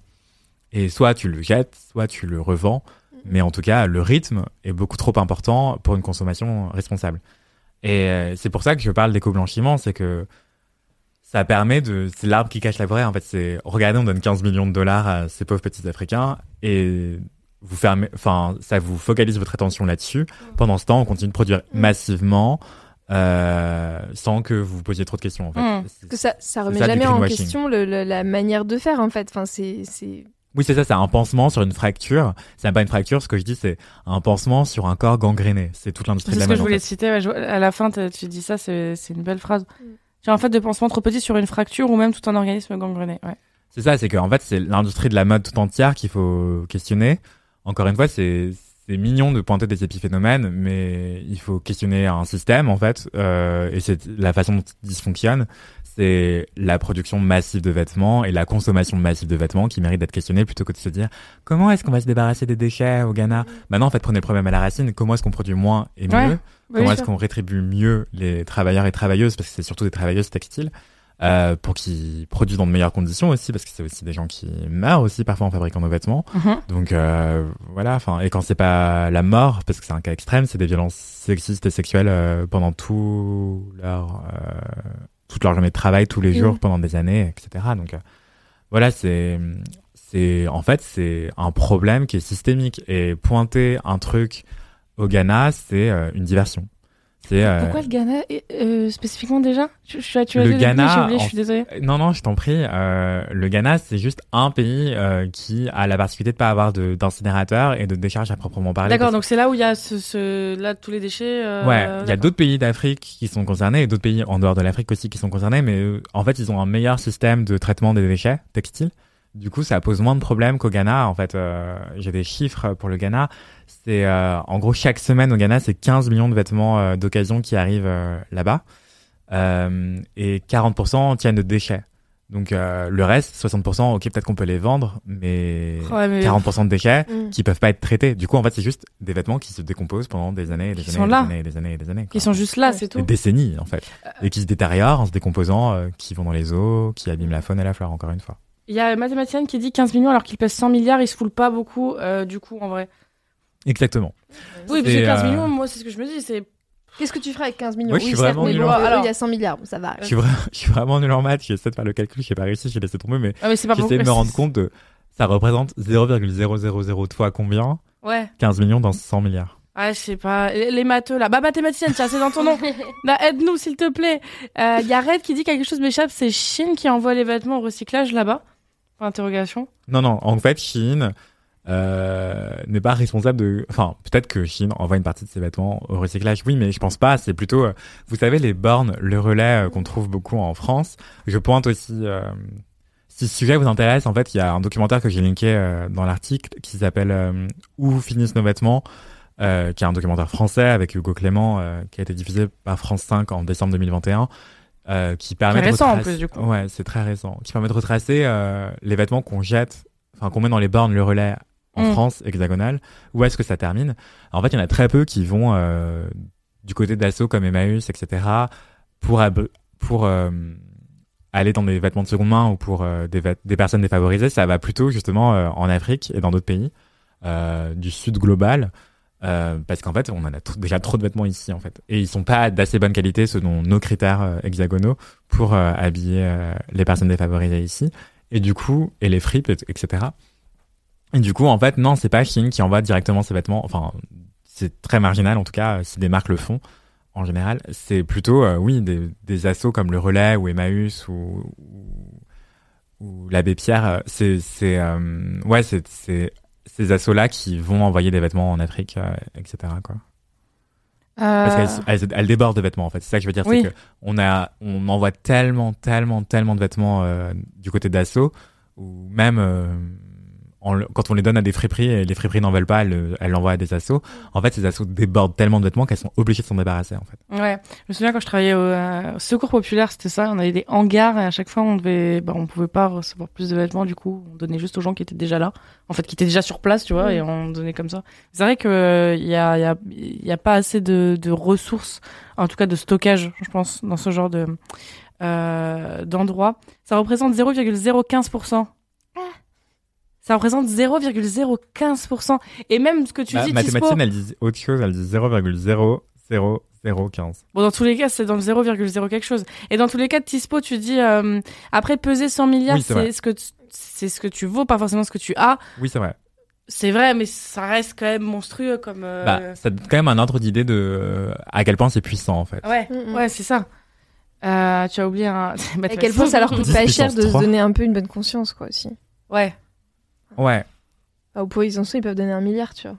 Est-ce que euh, dans le chat et même euh, vous là euh, autour de cette table, est-ce que vous et on est honnête, hein, on est entre nous, tranquille, pépouze, on est honnête. Entre nous. Est-ce que quand vous achetez quand vous achetez des fringues, c'est euh, genre du fast-food euh, du vêtement? C'est-à-dire, est-ce que vous prenez un vêtement après, vous, rarement vous allez le reporter? Est-ce que vous le revendez derrière? Euh, Est-ce que quand vous achetez des vêtements, vite, euh, vite, ça, ça s'en va, vous les portez plus quoi? Moi, j'achète assez peu et je garde longtemps. Et je mets, enfin, je, je choisis vraiment ce que je Ouais. porte. J'ai un petit peu de seconde main, mais pas énormément non Mhm. plus. Et sinon, ouais, les fringues que j'ai, je les use. Donc des fringues neuves que tu vas garder euh, ouais, des les années. trucs quoi. neufs, je les garde longtemps, longtemps, longtemps, quoi. Ouais. Vraiment. Enfin, euh, du, enfin, jusqu'à ce que ça tombe. Enfin, pas jusqu'à ce que ça tombe en lambeaux, justement, mais voilà. Enfin, Non, tant non, que c'est métable, je mets. Euh, et ouais, j'essaie, j'essaie un peu de me débarrasser de fringues quand je les mets plus et quand je sais que je les mettrai plus, quoi. J'essaie de me forcer un petit peu. Ouais. Donc je revends sur Vinted. Et je ne sais pas si c'est si bien que ça finalement. À hauteur de 2000 euros par mois. Non, pardon, Oui, voilà, alors jour- je suis loin du compte, hein, je suis loin. La combi que j'ai bazardée à 3 balles, là, clairement, je suis loin du compte. Mais euh, j'y pensais en plus. Mais, euh, mais voilà, donc moi, j'ai tendance, je suis pas du tout euh, fast fashion et les bouffous, Chine ou et autres, j'y vais pas. Mais je vais pas chez des trucs beaucoup plus vertueux. hein. Je vais chez, j'aime j'aime bien Uniqlo, désolé. Euh, Ah, ouais. Les pantalons, c'est que Uniqlo. Et pour le coup, quand tu dis les utiliser jusqu'à ce qu'ils tombent en lambeaux, pour moi, c'est mon cas. J'ai Ouais. des pantalons Uniqlo. Je les utilise jusqu'à ce qu'il y ait un énorme trou au niveau de l'entrejambe. Voilà. Ce qui est malheureusement le cas, souvent. Ah, ça arrive souvent. Et du coup, bah, bah, tous les six mois, je change de Mm. pantalon, quoi. Voilà, c'est un truc comme ça. Mais est-ce que tu peux coudre un patch à ce niveau-là ou ça serait moche Ah, mais alors, moi, je le fais, mais au bout d'un moment, quand ça, ça remonte, Ouais, tu vois, ça, ça fait toute la jambe, là. Tu sais, ça fait comme les trucs de cowboy, là, comment on appelle Ouais, ça ouais, c'est ça. Les- les- Pas des jambes Des bien. chaps C'est ça, des chaps. Ah, t'es. Après, faudrait peut-être que je sois un peu douée en couture, j'avoue. Mais euh, ouais, donc moi, les fringues, c'est vraiment, je, je, je limite, euh, enfin, je j'en achète pas énormément. Ouais. Mais voilà. Il y a Red Phaser 88 qui fait une remarque très juste. Je, je cite Je vais peut-être me faire l'avocat du. Oups, ça a bougé. Pardon. Je vais peut-être me faire l'avocat du diable, mais pourquoi alors c'est sur Chine qu'on tape alors que c'est les consommateurs qui font n'importe quoi? Alors, je pense que c'est un, un problème systémique, encore une fois. Donc, les consommateurs et consommatrices ont une part de responsabilité, c'est vrai. Euh, S'ils il et elle consommaient beaucoup moins, ce serait chouette. Mais en fait, euh, le problème, enfin, ce qui est beaucoup plus déterminant, en tout cas, ce qui aurait beaucoup plus de poids directement, c'est si les industriels, en fait, produisaient beaucoup moins d'emblée. Et déjà, on aurait beaucoup moins le, on aurait beaucoup moins envie d'acheter tout le temps des vêtements s'il n'y avait pas une nouvelle collection chaque Mhm. semaine, s'il n'y avait pas des promotions chaque semaine, s'il n'y avait pas des soldes chaque semaine. Enfin, c'est ça aussi, c'est Mhm. il y a tout un circuit marketing qui fait qu'on a envie tout le temps de nouveaux vêtements parce qu'il y a tout le temps de nouvelles collections, de nouvelles promotions, etc. Et les industriels poussent, poussent, poussent parce que plus on consomme, plus ils gagnent de la thune. Et nous derrière, bah oui, on a trop de vêtements dans nos placards, ça déborde, du coup on les jette ou on les revend. Et euh, oui, tu te demandais est-ce que Vinted c'est bien ou mal? Bah c'est plus complexe que ça. J'ai fait un podcast récemment là-dessus. Je viens de vous l'envoyer en- dans le chat.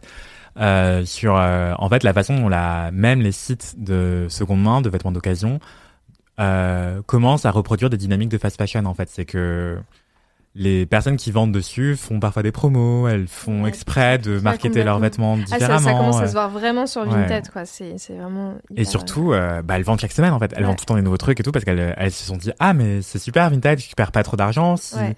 Si j'achète tout le temps des vêtements mais que je les revends tout le temps sur Vinted, bah c'est cool, euh, je me refais de la thune, euh, c'est un cercle vertueux pour moi. Bah oui peut-être pour toi mais pas pour. euh, Ils ont trop de temps libre, ces gens. Pas pour la planète. Ouais, en fait. c'est- Désolée. Enfin, vendre euh, sur Vinted, genre, c'est la Moi, tannée. c'est- moi, c'est une angoisse. Hein. Oui Je- mais ça, c'est- ça peut devenir addictif pour Ah, plein bah, de gens ouf, aussi. bien sûr, mais complètement.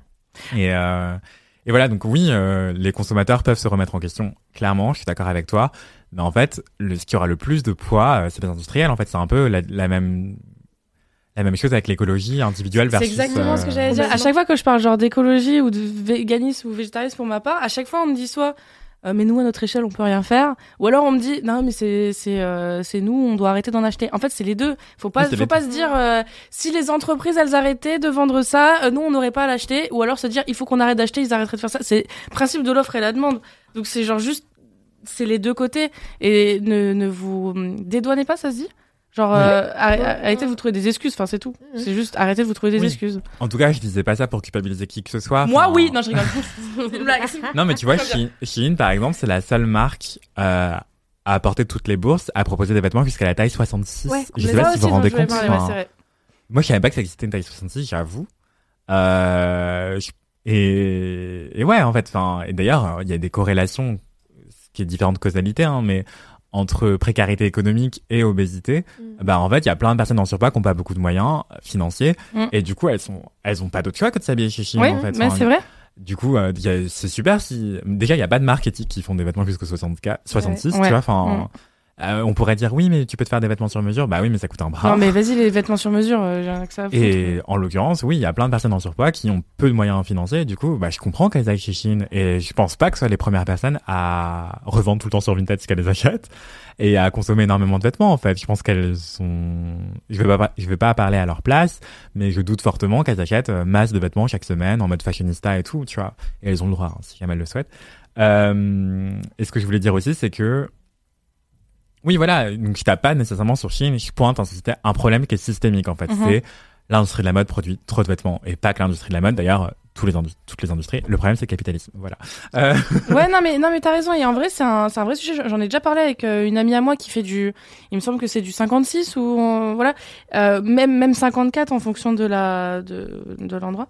Euh, et c'est vrai que elle est obligée d'acheter sur ce genre de, de site parce qu'il y a littéralement H&M, il y a pas cette taille. H&M, même moi même moi je galère, je fais du 44. Il y a jamais de pantalon à ma taille. Jamais, jamais, jamais. Donc c'est vrai que parfois on est obligé, enfin si elle veut juste acheter une fringue, elle est obligée d'aller sur ce genre de site. Et ça, ça dégoûte. Voilà, parce que les, les H&M, les Zara, euh, tous les tous les magasins que tu vois dans les dans les centres commerciaux, il y a pas des grandes tailles. Il y a pas tout ça. Euh, dans le chat, Naofel, tu dis perso, j'achète une nouvelle fringue lorsque celle d'avant tombe en lambeaux. On est beaucoup dans le chat à avoir des vêtements en lambeaux. Je, je tiens à le dire. Les- nos guenilles. Ouais, ouais, c'est ça. Magali qui dit j'essaye de euh, Magali, pardon, j'essaie de les rentabiliser au max et j'en ai peu, mais la qualité est dégueulasse à chaque fois que ça, ça s'use vite. Ouais, mais port jusqu'à usure tant que possible. Ouais, voilà, on est tous, on est tous en lambeaux dans le chat. C'est terrible. Euh, salut Gazariel, merci beaucoup d'avoir été là. On arrive doucement à la fin de l'émission, hein, donc si vous avez des questions, n'hésitez pas à les poser. Euh, à Anthony pour euh, pour tout ce qui est fast fashion, euh, Chine, on en parle euh, en ce moment. Euh, voilà Marie avec les malheureusement la, la police qui abuse un petit peu euh, avec les DM Insta et voilà l'usurpation. Et du coup Maëlle et les fameuses les fameuses Pistes pistes cyclables cyclables non-genrées. non genrées. N'hésitez pas si vous avez des questions pour les minutes qui restent. Euh, si j'ai bien compris, les Indus produisent moins cher pour satisfaire des consommateurs boulimiques qui ne veulent pas payer au prix, juste des vêtements de qualité. Promis, je bosse pas pour eux. pour moi, le problème, c'est les consommateurs et l'incapacité du système à suivre leur boulimie. Qu'est-ce que t'en penses, Anthony, de ça? Bah, en vérité, c'est intéressant que tu parles de boulimie. Euh, c'est un terme qui vient des troubles du comportement alimentaire. Et en fait, les TCA euh, sont beaucoup plus nombreux dans les pays très développés et très industrialisés. Euh, Ouais. Ce que je veux dire, c'est qu'en fait, les TCA, c'est un, enfin, Ah mais non, mais elle lui parle de boulimie en, en, mode, euh, Oui, oui, non, métaphore. Ah oui. Mais du coup, mais c'est une métaphore qui est éclairante. Mais attendez, parce que du coup, je suis en train de Ah, réfléchir oui. euh, en même temps que je parle. Mais ce que je veux dire par là, c'est que C'est bien trouvé comme métaphore. la quoi. boulimie, la boulimie, c'est euh, Tu veux que je dis pas que c'est une invention, mais je suis pas en train de dire que c'est une invention. Enfin, mais en tout cas, c'est une maladie pays riche en fait. C'est une maladie Mhm. de pays très riche. Euh, L'anorexie aussi en particulier. euh. Ouais, c'est vrai. Et, euh, et voilà. Et du coup, oui, la boulimie en fait, euh, c'est euh, très très social aussi. C'est une maladie mentale qui est très liée à la société, à notre manière de consommer. Et voilà, en fait, il y y a beaucoup moins de personnes anorexiques et boulimiques dans des pays d'Asie du Sud-Est ou d'Afrique subsaharienne, par exemple. Mhm. Et, euh, et donc oui, les consommateurs euh, peuvent ont une boulimie de fringues, oui, mais elle est créée par les industriels, c'est ça que je veux dire. Ah, cette boulimie de elle est créée on crée des besoins, Ok. en fait. On crée des besoins, on crée des envies euh, à des fins marketing. euh, Il y a plein de neuroscientifiques et de neuropsychologues Mhm. qui travaillent pour euh, des équipes marketing justement pour créer euh, de l'envie, du désir euh, sans cesse, même la façon dont les applications, les e-shops, euh, les l'emplacement des produits, l'éclairage, les cabines d'essayage dans les magasins physiques, etc. sont pensés pour vous donner envie d'acheter, vous sentir bien euh, en achetant, etc. Enfin, et d'ailleurs la métaphore de la bouffe, encore une fois, c'est il y a, elle est très comparable avec euh, la, la consommation de vêtements. Effectivement, c'est que il y a des gens qui sont qui ont des crises euh, d'hyperconsommation de vêtements, euh, ce qu'on pourrait comparer à des crises d'hyperphagie aussi. Mhm. De la même manière qu'il y a des gens qui mangent leurs émotions, il y a des gens qui achètent des vêtements leurs émotions. Enfin, moi, je fais clairement partie de cette catégorie-là. D'accord, ok. Il y a peut-être deux nuits, j'ai acheté un body à 5 heures du matin parce que j'étais stressé, tu vois. Enfin, Ah, ok. et, euh, et voilà, et c'est un problème. hein. Je dis pas le contraire. Et, Il était euh, beau, au moins Il est magnifique. Oh, voilà. Et, Ah, mais euh, je comprends. mais Moi C'était aussi, sur Vinted. euh, quand je suis déprimée, je peux aller dans une boutique. Mais j'aime, euh, je préfère aller euh, dans une boutique parce que je Ouais. sais pas, il y a une, un truc de réconfortant, de d'accueillant. C'est fou que je dis ça, moi, c'est une angoisse pas Ah ouais? possible de faire Non mais des pas. trucs. euh. euh, Après, je sais précisément ce que je veux, tu vois, parce que j'ai- Ok, j'ai- j'aurais ok. pas- je vais me dire, oh, j'ai passé une journée de merde où je me sens vraiment pas bien. Du coup, je vais avoir ciblé ce que je veux. Du coup, ouais, parce Tu que sais. non, les grands centres commerciaux, non, ça m'angoisse aussi. Ouais, je Et c'est aussi même, très euh, lié à quel point tu t'identifies ou t'arrives à t'identifier ou pas dans les vêt- dans les boutiques en fait. Ah oui, Du bah coup, alors ça, ça, en fait, enfin, ça m'étonne pas que ce soit beaucoup moins votre cas. Parce que Marie, euh, tu corresponds à plein de critères physiques dominants euh, de Mm. beauté, tu Mm. vois. Et je pense que en fait, les magasins sont faits pour que tu te sentes bien, tu vois. Ouais. Ah ouais. Et euh... Bah, surtout ceux de sac à main, ouais.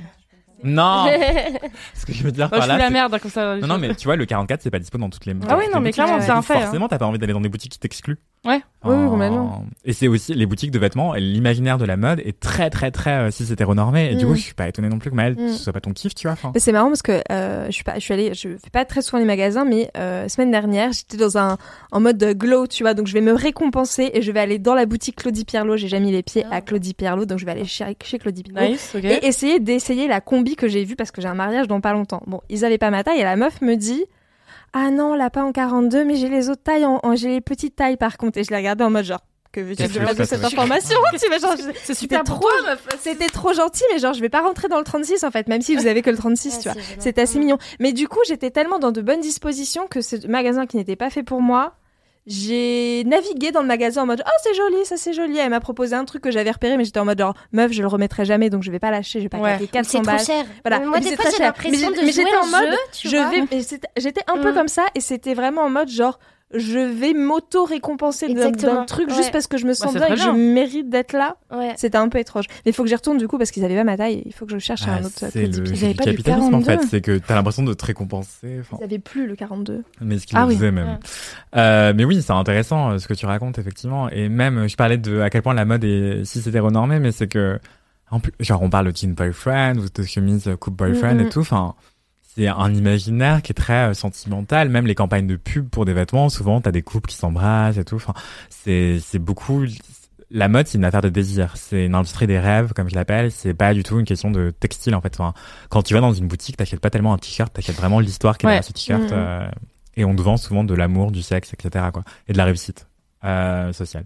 La vraie, la vraie problématique de la mode en ce moment, c'est qu'il n'existe plus de t-shirts normaux. Vous avez que des crop tops, d'accord? Dès que je vais dans les magasins, c'est des crop tops et des crop tops et des crop tops. Et voilà, ça, Moi, ça m'énerve je veux dénoncer aujourd'hui. Ouais, mais on a des pan- on a des jeans taille haute, donc du coup on est sur. Des... Mais si je veux pas sentir le vent oui. sur mon Bah, nombril, bah, je te vrai. recommande. comment je fais Je te recommande une marque et je recommande à tout le monde d'ailleurs, c'est Loom, L-O-O-M. Je vais vous l'envoyer dans le je crois que c'est la troisième fois que je t'entends recommander Loom. Loom Mais parce que c'est la Des lame. t-shirts Oui, ils font des vrais t-shirts et surtout c'est les mêmes chez les hommes et chez les femmes. Ah, ok, Euh, Parfait, j'adore, je kiffe. bien. Et parce que du coup, en fait, souvent, euh, si vous comparez un peu, c'est un truc qui me fascine, c'est euh, le nombre de, je, je les comprends, je suis pas en train de les blâmer, hein, le nombre de meufs qui se plaignent des vêtements chez les au rayon femmes, alors que rien ne les empêche d'aller au rayon homme, en fait. Enfin, Moi je fais ça, mes t-shirts c'est des t-shirts de mecs, les longs là. bah moi, ça, mes fringues, c'est que des fringues de meufs. Bah, eh, mais tu sais Le quoi truc, c'est que t'as un autre référentiel en termes de taille, donc du coup, c'est le truc qui peut t'arrêter de ah, il va falloir que j'en essaye 36 avant de tomber Ouais, sur la bonne taille. Bah non, et mais- après, bon, bah, tu prends le temps de les essayer et tu. Oui, voilà. Et une fois que t'as trouvé, en fait, tu t'es tranquille. Et ce que je voulais dire par rapport au t-shirt, c'est qu'au rayon femme, le grammage du coton est beaucoup plus petit. Ouais. Du coup, ils sont beaucoup plus fins, beaucoup moins transparents, beaucoup moins opaques, pardon. Ils sont beaucoup plus transparents et ils tiennent beaucoup moins euh, l'usure. Du coup, avec le temps, souvent, ils boulochent et ils rétrécissent. Enfin, c'est souvent de la mauvaise cam, en fait. Donc, les t-shirts au rayon homme sont beaucoup mieux, que ce soit chez Monoprix ou Uniqlo ou Et donc, ailleurs. on incite encore les meufs à consommer plus et à racheter des t-shirts plus souvent? Oui, bah, bien sûr. C'est pour ça que vous avez pas de poche. C'est pour acheter un sac à main.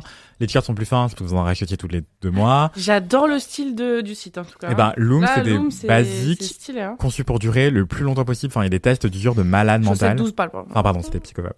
Il y a des tests euh, de très poussés, très exigeants, et c'est génial. Euh, Et oui, euh, il y a un débat parallèle sur, euh, enfin, qui est pas si parallèle d'ailleurs, c'est Red euh, Red Fazer 88, pardon, Raide, hein, chaque. Euh, qui dit ok donc les indus sont les dealers, les consos sont les accros, Ah oui. euh, ou peut-être discuter du cas des soignants, les États qui défendent leurs déchets sur des tiers, Qui qui, défaussent, leurs ouais. déchets sur des tiers. Bah en vrai, euh, la métaphore de la drogue euh, peut poser question et elle est toxicophobe, mais euh, elle est très juste. Effectivement, euh, je pense que euh, moi je suis d'accord avec cette, cette comparaison. En fait, Ouais, les indus ouais, sont des dealers et les consos sont des accros. Oui, c'est on te fait goûter un produit, t'es addict et tu continues et C'est une bonne métaphore. Euh, après, dans les boutiques de skate, le mixte et le non Oui. genré, c'est très mal. Ouais, c'est vrai. Et ça, c'est cool. hein, Ouais. quoi. Bah dans les dans les boutiques de skate, tout ce qui est un peu Ah, oui. culture euh, C'est indus, logiquement c'est- genré, euh, ça c'est toujours. euh, Ouais. Mais tu vois, genre là récemment, je parlais avec euh, la Manon qui s'occupe de la rubrique parentalité euh, sur Mademoiselle. Elle me disait oui, euh, les vêtements pour bébé euh, sont sexistes et tout. Et je me dis mais déjà pourquoi est-ce que t'as besoin d'aller rayon petite fille Mais petit garçon pour les des bébés genre oui, mais merci. Mais genre, mais t'as quand même, t'as quand même des. En fait, c'est les rayons déjà qui sont conçus comme tels Oui, avec bien des sûr. rayons garçons, et- évidemment. Mais en fait, de base, on va vraiment. Il faut. En fait, c'est surtout qu'il faut que les enfants. Il faut qu'à deux ans, on sache si c'est un garçon. Il faut qu'à à deux semaines, il faut qu'on- que tu montres que c'est un garçon ou une fille. En fait, c'est une performance de genre dès le, Mais de dès le mais qui est imposée sur l'enfant, c'est fou. J'avoue, j'ai fait bugger une vendeuse l'autre jour parce que j'ai mon premier neveu. hein. Moi, je, je suis dans la famille. J'ai j'ai eu enfin un neveu. Et euh, je suis allée, je voulais lui acheter un truc et je suis allée, euh, je- moi je suis perdue, je déteste faire du shopping. Je lui demande est-ce que vous avez euh, des vêtements pour euh, des, du 6 mois? Et elle me fait euh, ouais, euh, fille ou garçon, je fais peu importe. Et, et là elle m'a regardé, elle fait comment ça peu importe? Il me faut une réponse, madame. J'ai fait non, peu importe, euh, du 6 mois quoi. Elle Bah, était une là, non, mais- grenouillère, là, voilà. Non, mais vraiment. elle a trop bugué quand j'ai Ah, raconté ça sur. Twitter. Mais laisse tomber, j'ai une rafale. Bah, elle fait juste son travail et tout. J'ai dit oui, d'accord.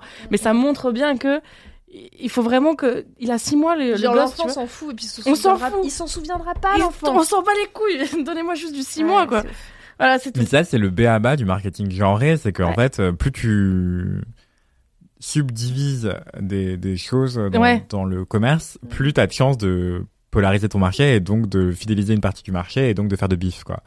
Euh, et la, la question du rose et du bleu euh, pour Mm. séparer les filles et les garçons, c'est euh, la base de la base du marketing genré. Je vous mets un article que j'ai écrit là-dessus euh, dans Let's le go chat. dans le chat, allez-y, checker. Et, et voilà, c'est que en fait, euh, c'est hallucinant. Moi récemment, je devais acheter un truc pour mon neveu qui allait fêter ses un an. Enfin, il allait fêter, non, on allait fêter pour lui. Oui, oui, Euh, c'est- c'est ça. et en gros, euh, il- euh, parmi la liste des jouets potentiels, il y avait un truc qui était, euh, je sais pas, une espèce de tétine ou je sais pas quoi. Ouais. Et euh, en fait, il y avait plus euh, la tétine qui était dans la wishlist, qui était un- avec un petit chevalier, Oh non. mais il restait la tétine avec la petite fée. Oh et non. moi qui ai pris la petite fée en me disant, mais de toute façon, c'est un Oh non. bébé de un an. Personne va s'en soucier. Et en fait, c'était euh, Ça a été un drame. cataclysme, Ah ouais. mon dieu. euh, mais genre, en fait, votre bébé, il va pas. euh, Mais c'est la tétine devenir, qu'il voulait de euh, base, non? C'est la, c'est même- la c'est- tétine, c'est la oui, la, même. la fonction est la Alors, même. alors, euh, qu'est-ce qui va pas là? Qu'est-ce Oui, voilà. qu'est-ce qui Une grenouillère, qu'elle soit verte, jaune, bleue, rose, elle aura la même fonction. Euh, donc je comprends pas pourquoi est-ce qu'on est en train de... Enfin, si je comprends, c'est pour le bif. C'est vraiment pour le bif et rassurer la société dans des performances de genre euh, si c'est hétéronormative. Mais bon, le problème c'est le capitalisme. Euh, Oh mon dieu. Bon, La racine du mal. Euh, la racine du mal, c'est les hommes. Voilà, Donc, euh, super. Allez, on va clore là-dessus. Le capitalisme est une performance patriarcale. Bref. Merci Euh, beaucoup. Anthony, peut- peut-être un dernier mot, euh, pardon. euh, Vas-y. euh. ACAB.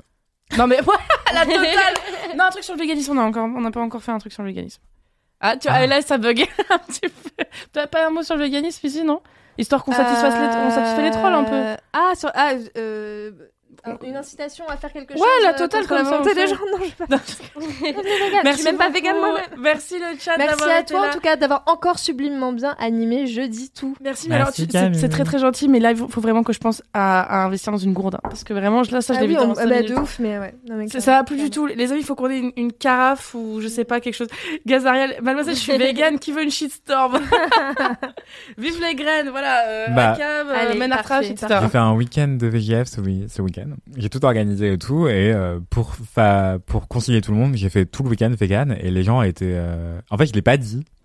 Et à la fin du week-end, euh, les gens euh, commencent à débriefer et tout machin. Ils sont là, ouais, c'était trop bon, machin. On a fait des rouleaux de printemps. Trop bien. On a fait un pesto, pesto véganisé et tout. Et en fait, personne n'a Tilté tilté. que Et j'ai dit, euh, ouais, bah du coup, pour concilier tous les régimes alimentaires et les préférences alimentaires de tout le monde, tout était vegan. Et ils ont dit, ah bon? Ah, mais on a pas ah, bah, vous voyez, c'est bon quand même. Enfin, Ah, c'est là là, incroyable. Quel Les- cheval de Troie, incroyable. les gens sont Eh, tu sais quoi, J'ai un EVJ ce conditionnées. week-end que j'organise aussi. Je- tu, tu me tâtes peut-être à faire ça là. Ouais, bah tu fais des rouleaux de printemps euh, sans crevettes, tu mets que des. Sachant qu'il y a des, des, des VG, donc autant au lieu de faire Bah, deux plats, bah, je vais juste bah ouais. faire euh, que des. Moi j'ai tout fait vegan. Eh, ce Ah, oui, t'as week-end là, je t'as vais penser à toi, Anthony. Je vais faire pas, ça. Franchement, tu fais tout mes vegan menus, et hop. euh. Je suis, je suis vraiment preneuse.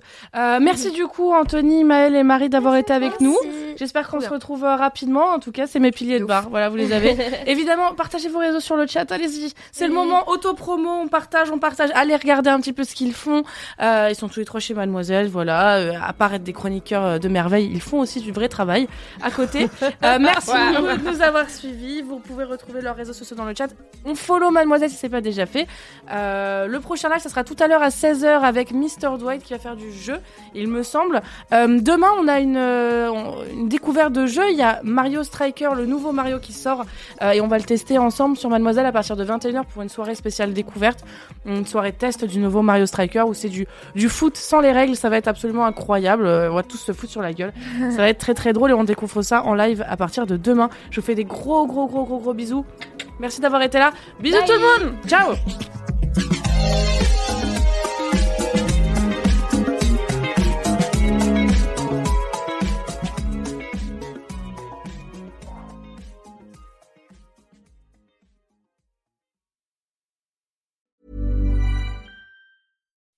When you make decisions for your company, you look for the no brainers. If you have a lot of mailing to do, stamps.com is the ultimate no-brainer. Use the stamps.com mobile app to mail everything you need to keep your business running with up to 89% off USPS and UPS. Make the same no-brainer decision as over 1 million other businesses with stamps.com. Use code PROGRAM for a special offer. That's stamps.com, code PROGRAM.